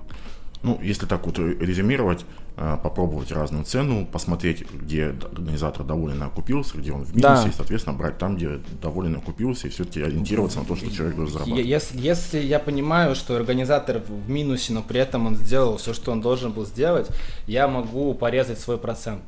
Угу. То есть у меня есть такой опыт, что я говорю организатору, слушай, там, не доплачивай деньги, я своего процента отдам артисту. Угу. То есть у меня был такой опыт. То есть я спокойно говорю, бро, там, или, например, было мероприятие, артиста поменьше продано, и человек там ушел там в минус 20 тысяч рублей, например. И у меня этому же организатору продано мероприятие артисту побольше. Я говорю, бро, эти 20 тысяч рублей забудь про них. Типа, вот, типа, ну, точнее, не, не плати мне вот на это мероприятие 20 тысяч рублей. Со своей комиссии я это там съедаю. Ну, соответственно, никто, никто не страдает, э, кроме моей комиссии, но все равно за счет эффекта масштаба все в порядке. Угу. То есть э, вот эти небольшие мелочи, небольшие уступки, они просто работают, и люди в итоге все довольны остаются. Угу. Ты сказал, что начали концертную вот эту историю где-то за полгода до ковида. Вы, получается, хороших времен особо не видели. Вот сейчас мы записываем этот подкаст в начале, нет, уже ближе к середине лета 22 года. Угу. А, скажи, как сейчас Сейчас лучше стало время, чем было все до этого хуже вообще. Ну, если об общем времени говорить, не знаю, стало оно лучше или не лучше. Не знаю. Я чисто концертный, я да, не да, да, все да. остальное. Не знаю, я недавно общался, я просто издалека зайду, недавно общался с таким пораженным старым концертником, который это делает больше, чем мне лет. И я получил ответ, что хороших времен вообще не бывает. Просто их не существует. И ориентироваться на то, что там через полгода будет лучше, не, не, не столько про прогноз, а вот конкретно сейчас в плане сейчас того, первый, да, люди готовы ли ходить на концерте. Готовы. Второй, наверное, а, мы, так как занимаемся продвижением мероприятий, и видим часто паттерн поведения людей, когда они не готовы сильно заранее покупать билет, потому что боятся, что все это отменится, потому что много за последние два года да, людей научили да, плохому. Да. Сейчас э, этот паттерн сохраняется, или все-таки люди уже чуть более расслаблены в этом смысле и готовы покупать заранее? В нач- самом начале будем просто без формулировок обращаться к временным рамкам. А, в феврале и марте, в начале февраля и марта а, мы попали в ситуацию, в которой все люди говорили, как вы вообще можете проводить концерты. И типа мы там не провокационно на них не пойдем, потому что, мол, неправильно в определенный период времени устраивать мероприятия. Это все типа некрасиво, неправильно и так далее. Сейчас такого нет. Сейчас уже все поняли, что как, что бы ни происходило в мире, как может, это может очень цинично звучать и так далее, я понимаю, но моя вот эта циничная позиция не означает, что я типа хожу совсем согласный. Но вопрос в том, что что бы ни происходило, так или иначе мы как э, люди должны жить дальше и ну, заниматься своей работой. У меня работа такая. Моя работа в том, чтобы делать мероприятия. И э, как бы я считаю, что если человек, человеку плохо, он может прийти на концерт, и ему станет хорошо после этого концерта, и, наверное, это круто. И ну, это такая небольшая ремарка. А вот отвечая на вопрос, сейчас мое ощущение, что стало попроще. То есть люди готовы ходить на мероприятия, люди ходят на мероприятия. И дела с момента, когда вот отменились ковидные ограничения, стали точно лучше. Сто процентов. Лучше ходят, лучше покупают, э, меньше проблем в день мероприятия и так далее, так далее, так далее. Сколько это продлится, непонятно, потому что все равно экономический фактор так или иначе влияет. То есть э, там рост цен и так далее, он предполагает, что и я должен наращивать цены на, стоимость билета. Но мы стараемся пока что этого не делать, потому что как бы ну у нас э, наш продукт это не продукт первой необходимости. То есть э, человек может прожить жизнь без концертов, сто процентов. А, кстати, интересно, а, есть экономические предпосылки к поднятию стоимости? Конкретно я про а, себестоимость концерта. Конечно, То есть стали да. аренда больше, стал ли там а, транспорт? Э, аренда растет от года к году. Ну, то есть это, это факт. То есть каждый год аренда в клубах растет. Угу. Так или иначе на какую-то сумму. Ну, вот сейчас есть какие-то особые, то есть, окей, она растет всегда, сейчас это... Нет, сейчас особ, особого скачка прямо в данный момент не было, но скажу так, что закупка бытового райдера уже стоит других денег. То есть, когда, не знаю, раньше для маленького артиста можно было закупить райдер на 5000 рублей с алкоголем. И все будет в порядке, будет прямо на столе все, что нужно. Как говорится, селедочка, водочка, все, а, что нужно. что бытовой, то, что Да, я говорю про бытовой, да. да. Эм, и сейчас Э, это минимум там 12 тысяч рублей, это в два раза больше. Э, проживание там в отеле стало дороже сразу, то есть моментально, особенно если мы говорим про какие-то сетевые, то есть они, оно стало дороже. Э, плюс как бы у меня был отличный профиль на букинге, с невероятными скидками, потому что я часто бронировал отель, а сейчас у меня его больше, к сожалению, нет. Вот, и стало дороже проживание. И это все себестоимость мероприятия. Эм, как бы клубы подорожали, но не так сильно. И, соответственно, если будет ну, дорожная, дорожная доля, если мы говорим про перелеты, э, в там, конец, конец февраля-март, день, стоимость билетов поднялась просто, ну, то есть, э, ну, бывало местами в два раза. То есть, там, где это стоило 10 тысяч рублей, это смогло стоить 20 тысяч рублей и так далее. Там э, поезда по южному направлению стали стоить дороже, потому что там нет перелетов, например, э, тоже по понятным причинам. Поэтому да, предпосылки на то, что стоимость билета будет выше, к сожалению, есть. Э, и как бы плюса для меня от этого нет никакого, потому что у меня только растут расходы. А, так, по концертам прям очень много, очень долго. А, давай про менеджмент Конечно. поговорим. А, расскажи, какие у тебя сейчас э, артисты на менеджменте и дальше. Ага. На менеджменте у меня Федя Букер, с которым я работаю уже очень давно. На менеджменте у меня Слава КПСС, с которым я работаю тоже очень давно. На менеджменте Вадим Китцол, который вот он находится на менеджменте, получается, полтора года. Вот. mm был. А, расскажи примерно там круг твоих обязанностей. Есть ли у артистов еще там люди в команде, или ты всем занимаешься, как это часто бывает у рэперов? Да, как это часто бывает у рэперов. А, я сейчас э, по, по Славе и по Феде мы совместно с э, ребятами саппорт музыки, с Дани Блехером, работаем вместе по, по всему циклу. То есть э, мы там и выпускаем их совместно э, у них, э, и они помогают мне закрывать пиар-историю, потому что пиар-история это то, чего, чего, что я не умею делать. То есть никогда этого не отрицал. Э, просто многие понимают менеджмент, это как человека, который делает вообще все который должен уметь делать все. Он и концерт должен сделать, он должен э, разобраться с дистрибьютором, он должен разобраться с дизайном, он должен помочь психологически устроить быт, не знаю, и так далее. Сейчас, если говорить прямо сейчас, у меня просто ретроспективно, как это было раньше. Раньше, то есть я чуть ли быт не устраивал у артистов, помогал во всех вопросах, просто во всех. И э, сейчас, когда уже все повзрослели, мы все-таки касаемся только вопросов рабочих. И конкретно меня там в разных проектах ложится, ложатся разные функции.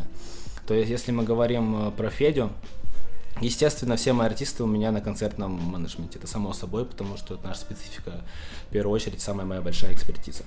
Помимо этого, это как бы управление всеми творческими планами, планирование всех этих вещей, планирование релизов, договоры с лейблами, с выпускающими компаниями и так далее. А, кроме этого, я занимаюсь рекламным менеджментом своих артистов, то есть рекламной интеграцией, продажей рекламной интеграции, что входящее, что исходящее. И тоже в этом направлении тоже экспертиза не маленькая. По Феде отчасти помогаю с продюсированием, то есть э, и в финансовом плане, и с музыкой. То есть э, у меня не ультимативная там типа так сказал, должно быть так. Переписывай припев. Конечно, нет. Но я спокойно говорю, что, слушай, я бы здесь переделал, может быть, даже все. Я бы, мне нравится там припев, но я бы переписал куплеты. И, там, я бы, может быть, убрал там четыре строки, может быть, это их добавил бы и так далее. Я бы переписал гитару, могу скинуть референсы того, что нужно и так далее. То есть у всех по-разному. У Славы, например, это, это всю дорогу была больше рекламная и концертная история. Сейчас э, взяли в оборот еще все, что касается выпуска музыки. Ну, как раз там совместно с Данией. Вот такие дела. Угу. А временно э, ты просто, потому что он про концерты говорил, звучит как будто это больше основная часть, вот именно так и есть. концертное агентство, и артист это меньше, примерно, если в соотношении одной недели, э, типа, у меня очень странный график. очень странный. Я постоянно на связи. То есть у меня нет выходных, вот в понимании, когда ты выключил телефон и не на связи. Но временно, не знаю, в процентном соотношении. У меня еще есть работа как бы по, по, по рекламному агентству. И то есть э, артисты именно с их менеджмент занимают процентов, наверное, 15, но они это знают. То есть я этого не скрываю. Я постарался так устроить их э, процесс жизни, чтобы я мог помогать им в, ключи, в ключевые моменты. И я поэтому себя не, ну, как бы не презентую как э, сейчас артист-менеджера. То есть я прямо говорю, что я это умею делать, но мне это уже не так интересно. Э, то есть мне сейчас интересен э, вопрос бизнеса. Вот, ну, отвечая вот на вопрос, э, то есть 15% времени. А у них помимо тебя есть еще, ну, то есть условно, как будто Слава КПСС достаточно такого Чудесным образом 15% времени хватает. Хватает. Да, да. То есть тут вопрос организации системы на самом деле. То есть, если система организована нужным образом, то есть, например, мы со Славой сделали план выпуска треков на полгода вперед. И по факту, то есть, моя задача отдать их, а, моя задача помочь подготовить ему все промо-материалы, сказать ему, что сделать и так далее. Мне не нужно присутствовать на каждой фотосессии. Есть менеджеры, которые вообще ну, везде ходят вокруг артиста. Возможно, это правильно, я тоже так делал. Я не презентую на то, что там мой подход самый верный. Нет, э, точно нет. То есть со стороны артист-менеджера я могу хорошо устроить эту работу, так, чтобы она работала, так, чтобы все это было круто. Но это не значит, что я буду человеком на каждом этапе. И то есть, но при этом у меня есть ассистенты. То mm-hmm. есть у меня есть ассистенты, которые в каких-то вопросах могут просто помочь мне, заместить меня. То есть выложить трек, когда нужно, выложить пост, когда это нужно вместо меня. То есть э, вопрос просто организации. Не обязательно, не обязательно а, если у тебя не хватает своего времени, ты можешь купить чужое. Также работает зарплата. То есть делегирование работает так. И поэтому я э, пока получается, пока артисты не жалуются, то есть пока им хватает этого времени. Плюс, как бы нужно понимать, что я очень стремился к тому, чтобы у, у меня сначала от меня артисты сильно зависели, как от человека, который с ними работает в постоянной основе. То есть это не коснулось Славы, но там коснулось, например, того же Феди. И я очень сильно стремился к тому, чтобы они становились все более самостоятельными как личности и там занимались какими-то, может быть, еще проектами. Потому что с одной стороны, правильно класть все яйца в корзину, когда ты артист. С другой стороны, когда ты уже взрослый мужик, может быть, нужно подумать о чем-то еще. И поэтому я всегда стараюсь двигаться с позиции какой-то рациональности. Я очень рад, что, например, там Федя сейчас занимается какими-то стримами и своей, своей развитие своей стримерской карьеры.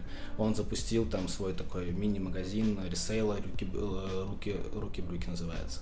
Э, и там тоже занимается этим направлением. Я в них не лезу. То есть у меня нет такого, что я такой, бро, ты теперь мне должен все свои деньги отдавать. Mm-hmm. То есть такого сто процентов нет. И я рад, что они занимаются какими-то вещами самостоятельно. Э, а Слава просто ему больше не нужно. Ему нужно, чтобы у него это работало.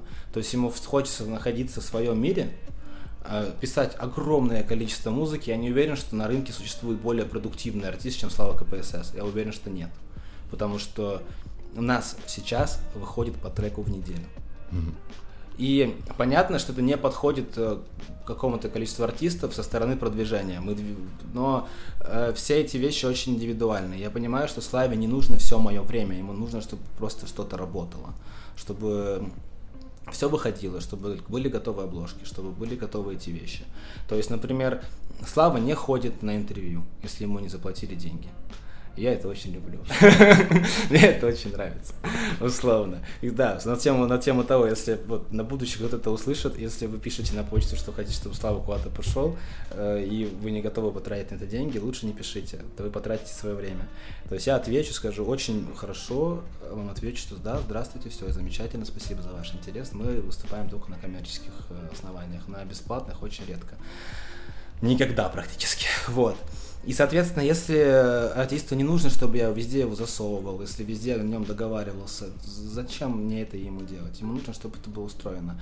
И я не беру новых артистов на менеджмент. И, то есть, были предложения. То есть, э, я общался и я просто не беру, мне не, не хочется. Это вот, это мои друзья в том числе, эти люди, это мои друзья, я с ними, это наши, наши общие бизнесы, которые мы вместе строили и которыми вместе занимаемся, и мы таким образом их построили, что нам обоим всем комфортно. Поэтому как арти- артист-менеджер э, я пример вот такого человека. Угу. А, схема примерно, там, я не, не прошу конкретно, тоже процентная какая-то история, да? Конечно. Типа от гонорара. Конечно. Э, ну, ты сказал не со всех источников, то есть то, что касается музыкального, да, концерты, стримы. Типа. А, кон- концерты, стримы, реклама. Угу. Процент одинаковый на все или оговариваете? А, там, с Федей на все. Э, абсолютно, потому что с Федей сохранилась такая история, что мы с ним э, ведем все расходы вместе. То есть все расходы, которые касаются развития его как э, музыканта, мы ведем их совместно. То есть это такая немножко... Я, я не, не часто слышал, что кто-то кто-то еще работал, но мы договорились, я то есть зарабатываю ровно тот процент денег, которую я вкладываю в Федю. Но так я не согласен и не буду работать ни с кем. То есть это сразу понятная история. То есть я могу работать с человеком на той же самой процентовке, что с Федей, и не вкладывая деньги, потому что это рынок. А с Федей у нас не рыночные отношения совсем. А со Славой э, проценты разнятся. Есть процент с музыки, он э, ниже, чем процент с рекламы, процент с рекламы ниже, чем процент с концертов. Угу.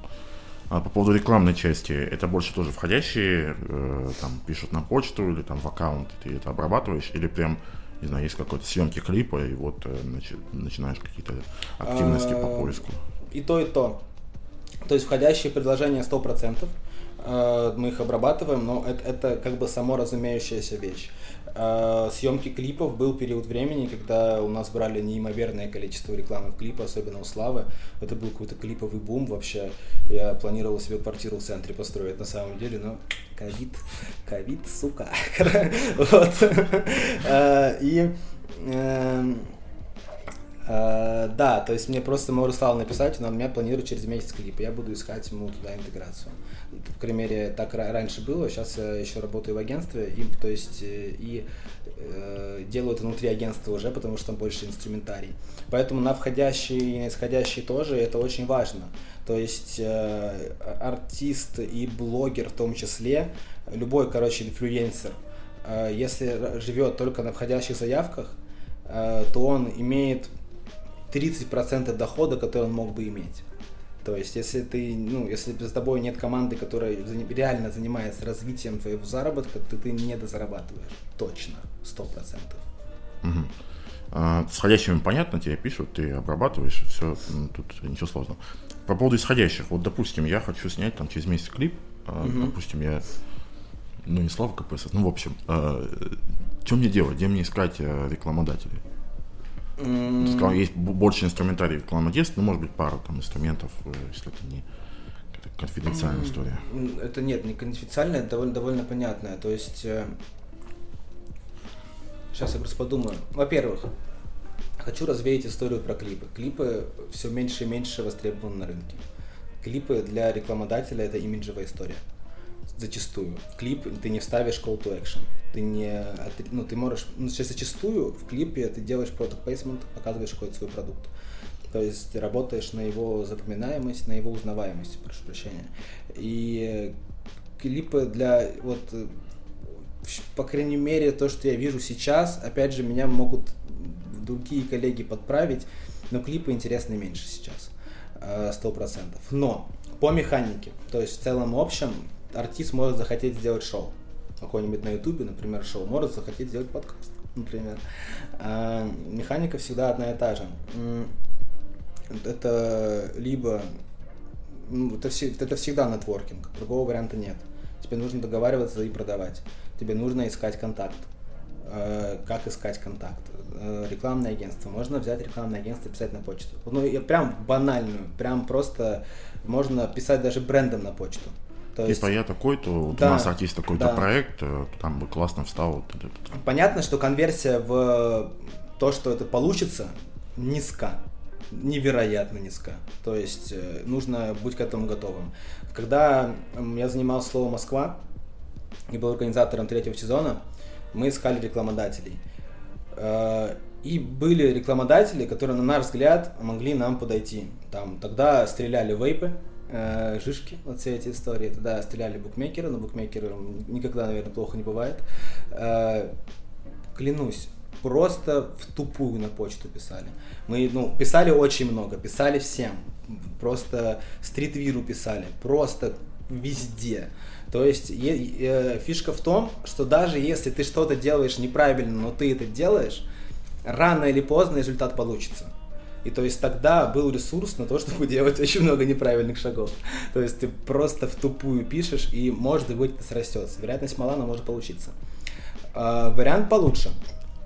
А, среди своих знакомых поискать человека, который работает в рекламном агентстве, желательно с инфлюенсерами. И сейчас их много. То есть, если взять там рынок рекламных агентств, то просто загуглить в интернете рекламное агентство. Э, там может оказаться какой-нибудь человек, который там работает.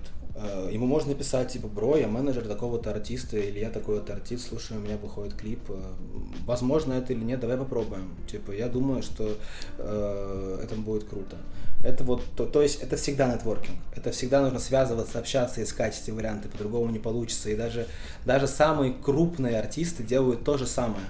То есть, если ты, э, если там люди, которые работают в рекламных агентствах, меня поймут прекрасно.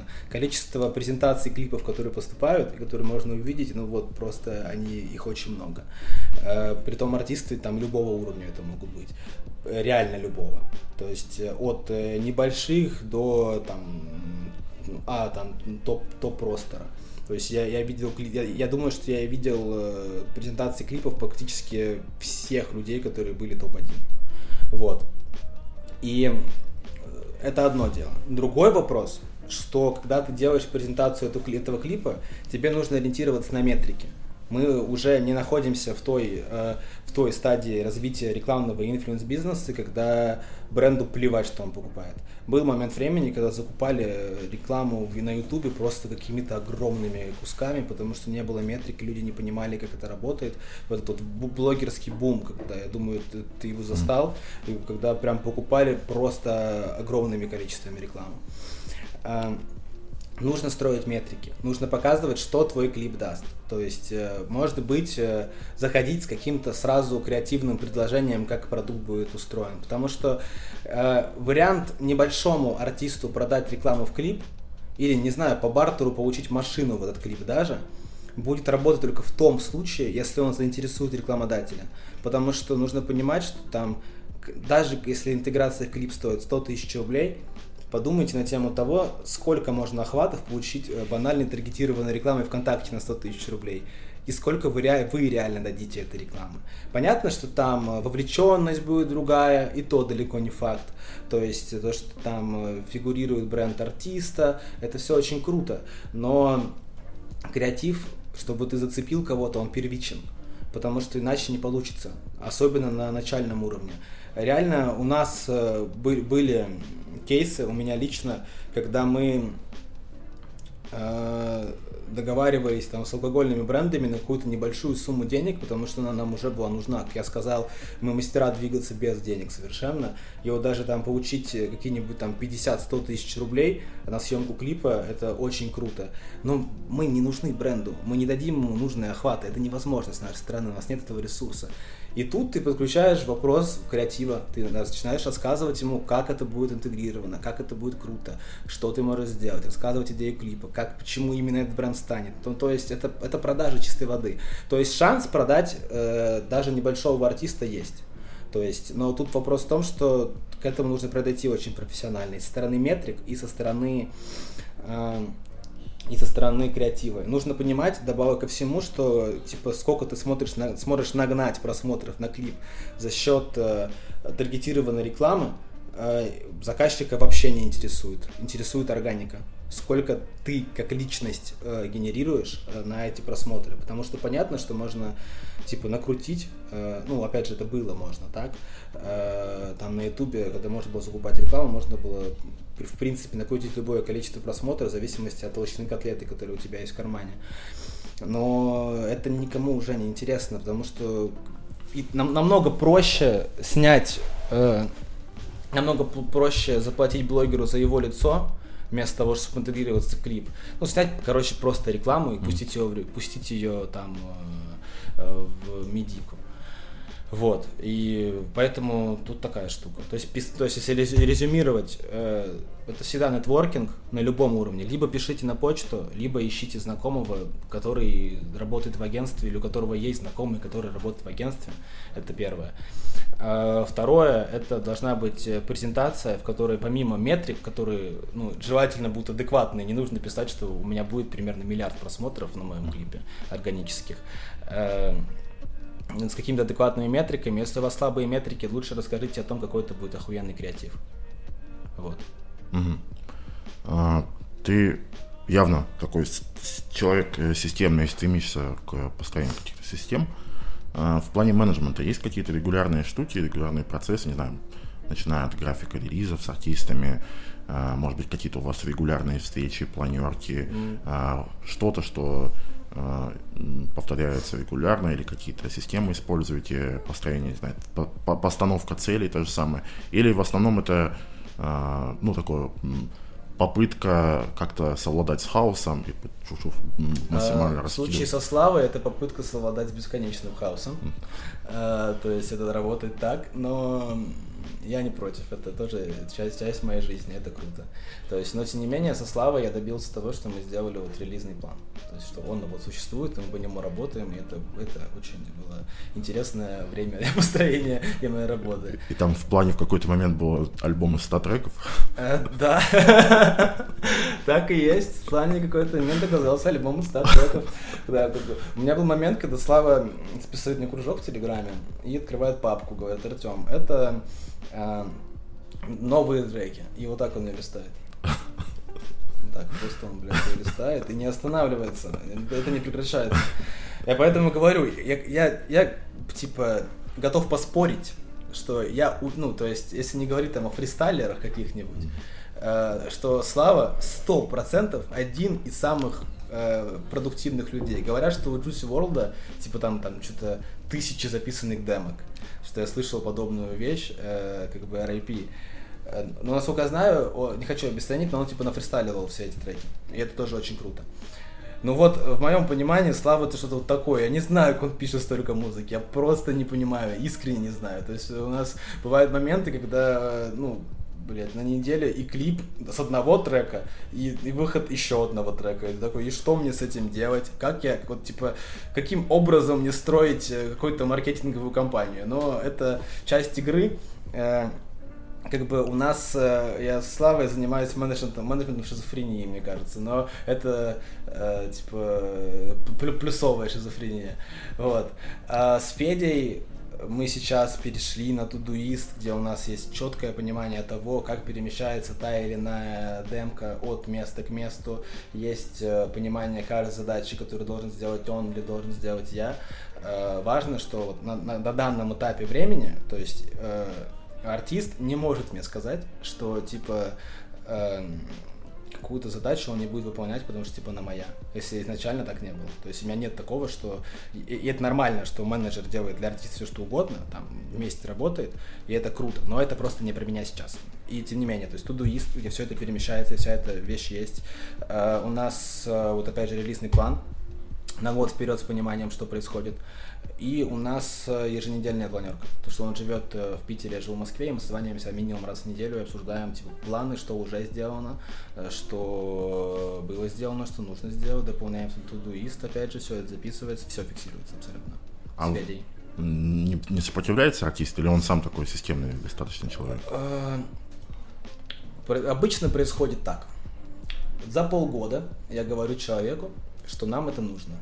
И спустя полгода он понимает, что это нужно. И рано или поздно понимает, что это удобно. Всегда сопротивление среды происходит. Артисты это творческие люди, и э, им это неудобно. То есть это им, но им это неудобно, пока типа они не поймут, что это ну просто типа удобно. Извиняюсь за тавтологию, по-другому не получается. Да, понимаю. А, ты достаточно уже давно занимаешься менеджментом, ну сколько, лет пять уже, наверное, да? Да, да.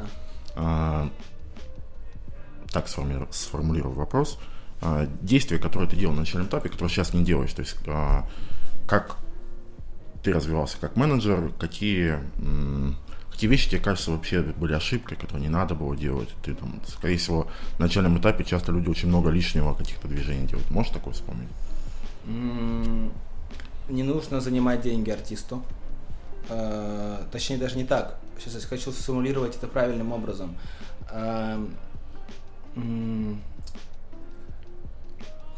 самое первое, самое важное, просто я, я к этому вернусь, просто хочу последовательно, нужно зафиксировать все условия на берегу сразу. И так на самом деле во всех делах.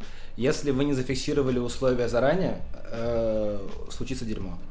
Сто процентов. Кстати, сразу у вас зафиксировано как-то на бумажке, прям договор или просто... У нас зафиксировано, сейчас, сейчас, сейчас все крупные ребята смеются, но это мои друзья.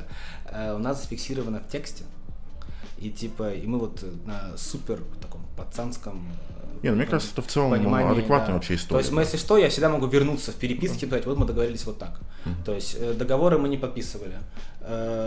Не знаю почему, то есть я, я, я наоборот всем всегда говорю, вот всем говорю, кричу об этом, подписывайте бумаги всегда, договаривайтесь во всем, читайте бумаги, наймите юриста, заплатите ему 5000 рублей, пускай прочтет договор. Но конкретно я этого не делаю, потому что это мои друзья. Возможно, типа, это мне аукнется, типа, но окей, это моя жизнь. Но я, ну, мне чуть-чуть проще, потому что это не единственный ну, мой источник дохода. Я, если, я, я, если с этими людьми у меня произойдет проблема, последнее, о чем я буду думать, это о ее финансовом mm-hmm. плане, потому что это больше личная история. Вот, то есть все должно быть зафиксировано хотя бы в переписке на берегу, хотя бы проговорите эти вещи и всегда все проговаривайте. Если вы не будете разговаривать в любых вопросах, рано или поздно произойдет такое недопонимание, которое будет очень важным.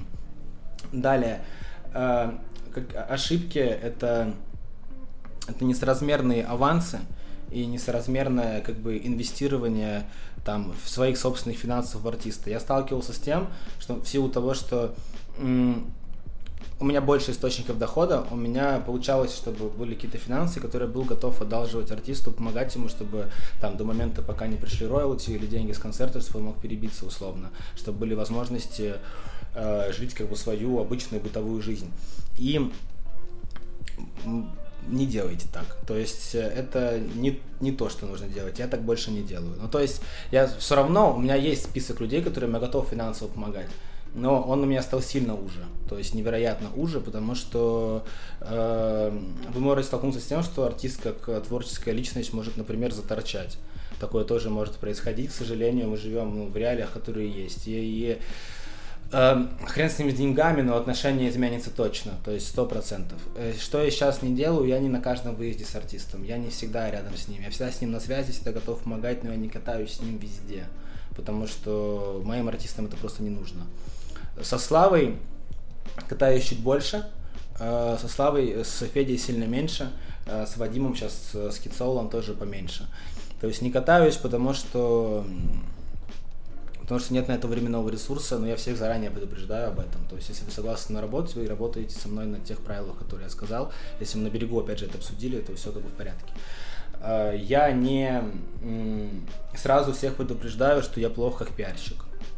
То есть сложить, администрировать все, заняться всеми процессами, помочь документами, с тем, как настроить вашу финансовую жизнь в плане там налогов и всех этих вещей. Вот все, что угодно, я могу помочь. Э, с пиаром я могу найти человека, который вам это сделает, но это не про меня. То есть я раньше пытался в это лезть, у меня не получилось, я этого не делаю. Эм, ну и границы. То есть э, у меня были артисты, там, с которыми я работал, и э, ну, а сейчас их нет. я, с ними больше не работаю. И неправильное выстраивание границ, то есть э, в работе, то, что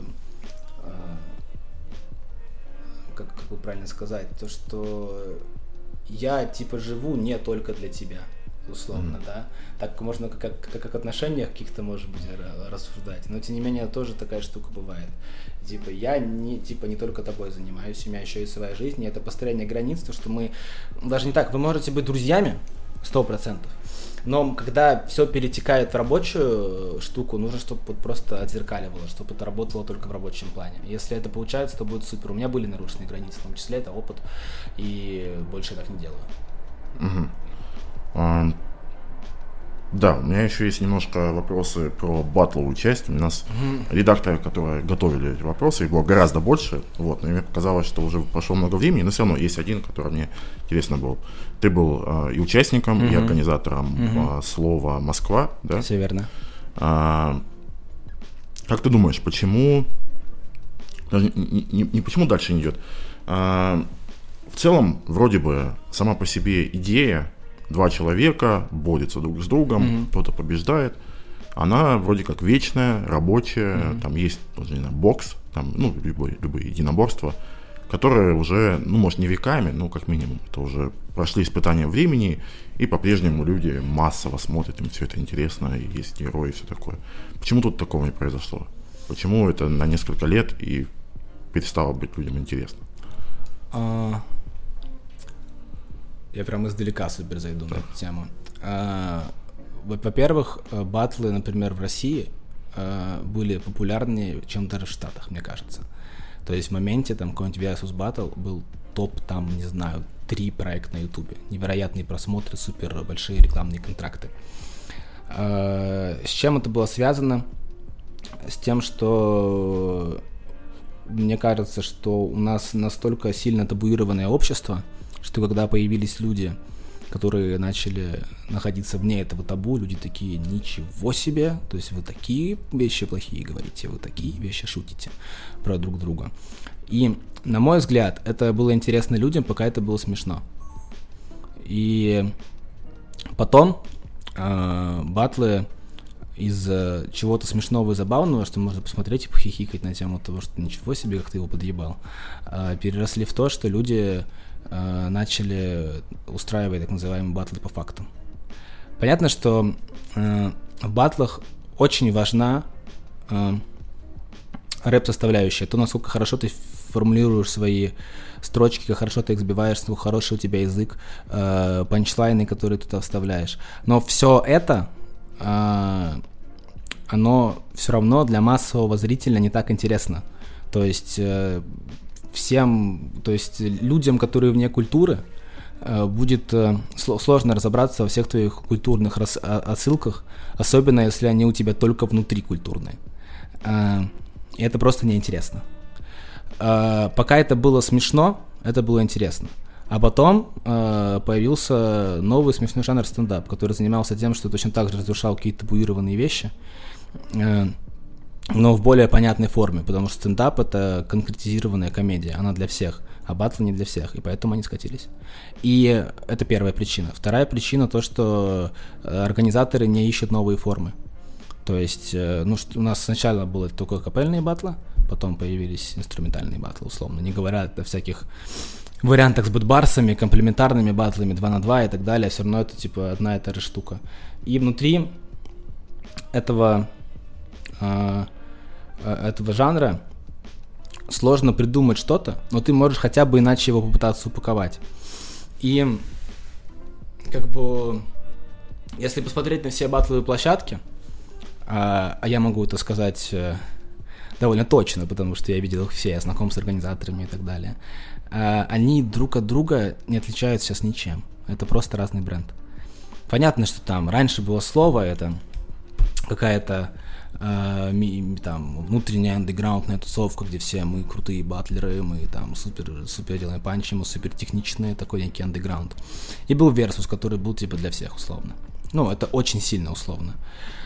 А, и момент, когда одни перетекли в друг, ну, типа, все участники слова в итоге оказались, ну, многие из них оказались на Версусе. И когда это туда перетекло, эта граница размылась. И в итоге все площадки просто одинаковые.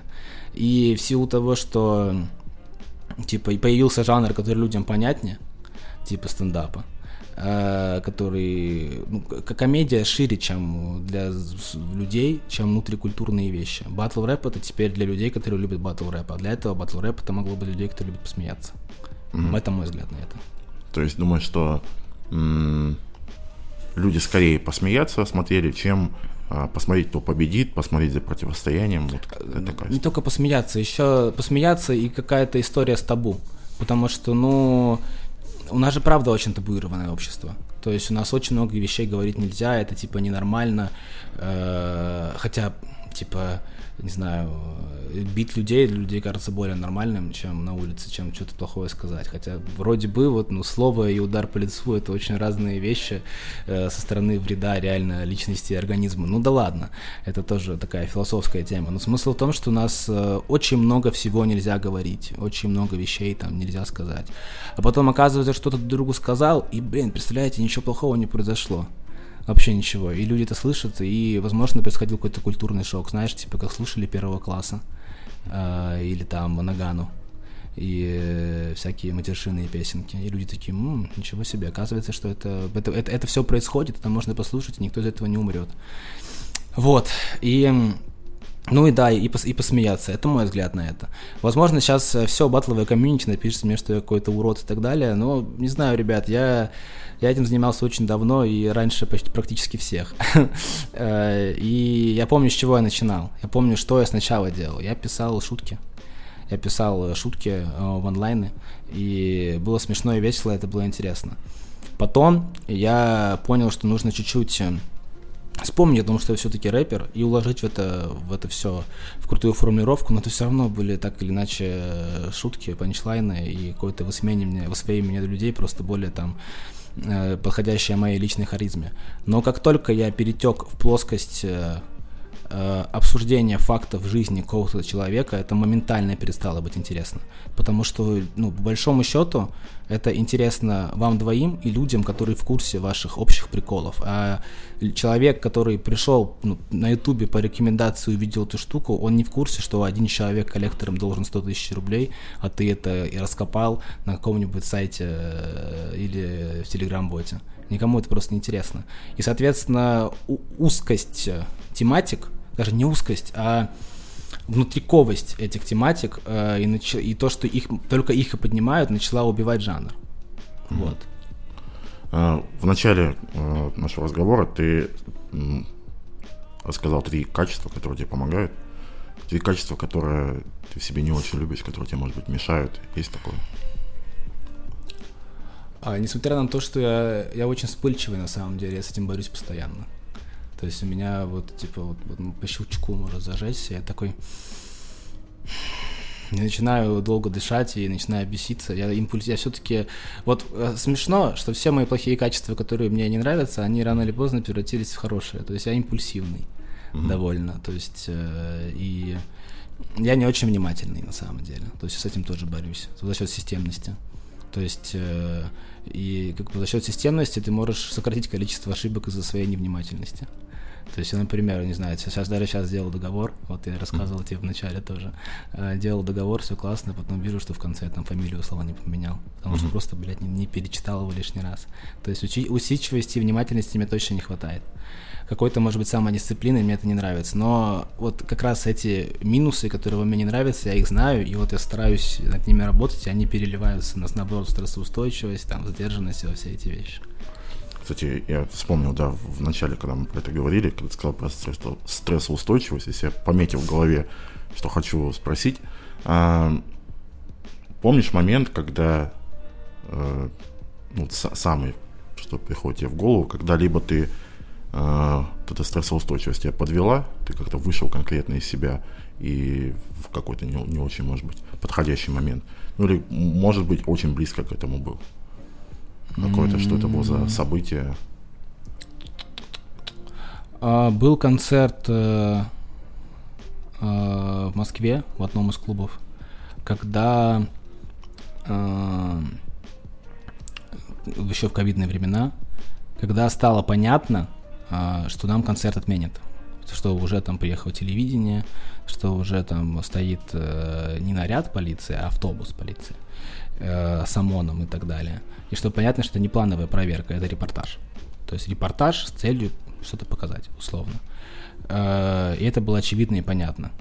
И мне как-то, не знаю, ну, у меня начало, я начал злиться из-за этого очень сильно. И я, короче, хотел пойти в этом, типа, до конца. Типа, что пускай заходит, пускай всем они занимаются, поехали условно. Будем сейчас э, заниматься нерациональной глупостью. И очень хотелось это сделать. И прям трясло того, как хотелось. Ты знаешь, это как ты хочешь человека в лицо ударить и не делаешь этого, потому что ты понимаешь, это просто неправильно внутри по-человечески. Вот я хотел этим заняться. И я вот э, думал об этом, думал, хотел э, сделать это а потом понимаю, что вот это моя какая-то пацанячая позиция, э, там, ребятам 16, 18, 20 лет, которые придут на мероприятие, от того, что ОМОН ворвется в клуб и будет разгонять, им вообще весело от этого не будет. И никому не будет весело от того, что я буду сейчас вырубать какую-то э, штуку, которая, ну, никому от нее не станет лучше абсолютно. Ни клубу, вообще никому. И э, было принято решение переносить мероприятие, и в итоге все равно приехали на него, но уже хотя бы без телевидения. Mm-hmm. Вот. То есть мероприятие не удалось сорвать. И мы влетели, то есть мы, мы тогда потеряли... То есть ты заранее узнал, да, что да, там где-то да, да. точно ну, планируется? Ну, там стояла машина от определенного канала. Ага. Да, и там недалеко стоял, то я прям видел машину, автобус, короче, автозак. Ага. Ну, то есть, примерно, там официальной информации не было, но было понятно, и решил там... Ну, стоят уже вокруг, да, да. вокруг уже стояли люди, mm-hmm. типа э, автозак и так далее, плюс э, владелец клуба так или иначе находится в какой-то коммуникации. Вот, и стало понятно, что все это произойдет, ну, и было принято решение переносить мероприятие. Mm-hmm. И когда уже эти люди приехали опять, они приехали без телевидения. Mm-hmm. А без телевидения это уже не показательная порка, это какая-то просто проверка. Угу. Мероприятие прошло. Мы там потеряли треть оборота из-за возвратов. Ну, кстати, вот на тему, на тему неудачных мероприятий. Типа, вот треть оборота один раз улетела вообще как надо. А, все остались недовольны этой ситуацией, но типа, это то, что должно произойти. Вот тогда, то есть у меня прям была вспышка того, что я думал, да, похуй, поехали, типа, давайте заниматься, короче, глупостями, давайте мы будем ругаться, буду сейчас орать на людей, mm-hmm. не знаю, на 15 суток останусь, если нужно. Короче, прям такое какое-то настроение было. А потом понял, ну и что, ты этим добьешься. Типа, ладно, это я, я один был бы, но у меня там должно быть тысяча людей на мероприятии. И кому, кому будет это прикольно? Никому, вот и все.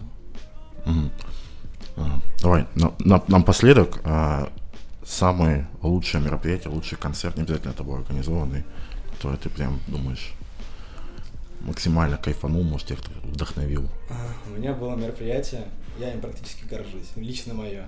Э, объясню, я, я просто э, не особо хожу на концерты. У меня про профдеформация, мне начинается щелкать. Начинаю смотреть на зону входа, на то, как работают люди и так далее. Поэтому не, на рэп-мероприятия вообще не хожу. Только если там кого-нибудь салам кинуть. А, на, на, на меня триггерит даже вот на взрослых техно мероприятиях. Я туда прихожу и такой, сука, мне не нравится, как вы все работаете. Но потом успокаиваюсь. А вот то, что мне понравилось, мы сделали Славика ПСС концерт в ДК мы сделали полностью сидячий концерт. Мне кажется, что мы, короче, были тем вестником апокалипсиса, которые пересадили всех на сидячие концерты во время ковида. Простите нас, пожалуйста, это были мы. Э, и мы сделали концерт ДК, и он состоял из того, что выступали три личности Славы КПСС, был антракт и так далее, все такие приколы. И очень было круто наблюдать, как э, из-за построения программы начиналась просто какая-то дикая вакханалия э, внутри ДК, ну это советский ДК. То есть он, ну, он до такой степени советский, что мы довозили просто все оборудование, там не было вообще ничего, э, даже охраны. И то есть, и самое смешное, что этот концерт еще был, там, знаешь, у меня был какой-то чуть-чуть, э, короче, у меня, я, я проводил концерт с трясением мозга, потому что я там на, на выходных до концерта отличным образом покутил. Э, и был очень тяжелый концерт, но при, при всем, типа, вот это, я люблю необычные мероприятия. То есть то, что уже много обычных сделано, я на него смотрел такой, это то, что нужно, это класс. То есть это баханалия, которая там происходила, меня очень сильно радовало. Не повторяли? Э, формат ДК нет, но вот 10 часов э, рэпы сделали, сейчас делаем 3 дня. Не знаю, что мы еще придумаем сумасшедшее. Э, есть пара концепций, которые я пока не буду рассказывать, есть пара мыслей всяких сумасшедших мероприятий, которые хочется реализовать. И вот тогда буду радоваться, прям полноценно. Сейчас радуюсь процессом. Угу. А, Желаю тебе удачи в этом трехдневном твоем мероприятии начинании и во всех остальных. Спасибо тебе, что пришел, спасибо за интересную беседу. Спасибо, что позвали, мне очень приятно.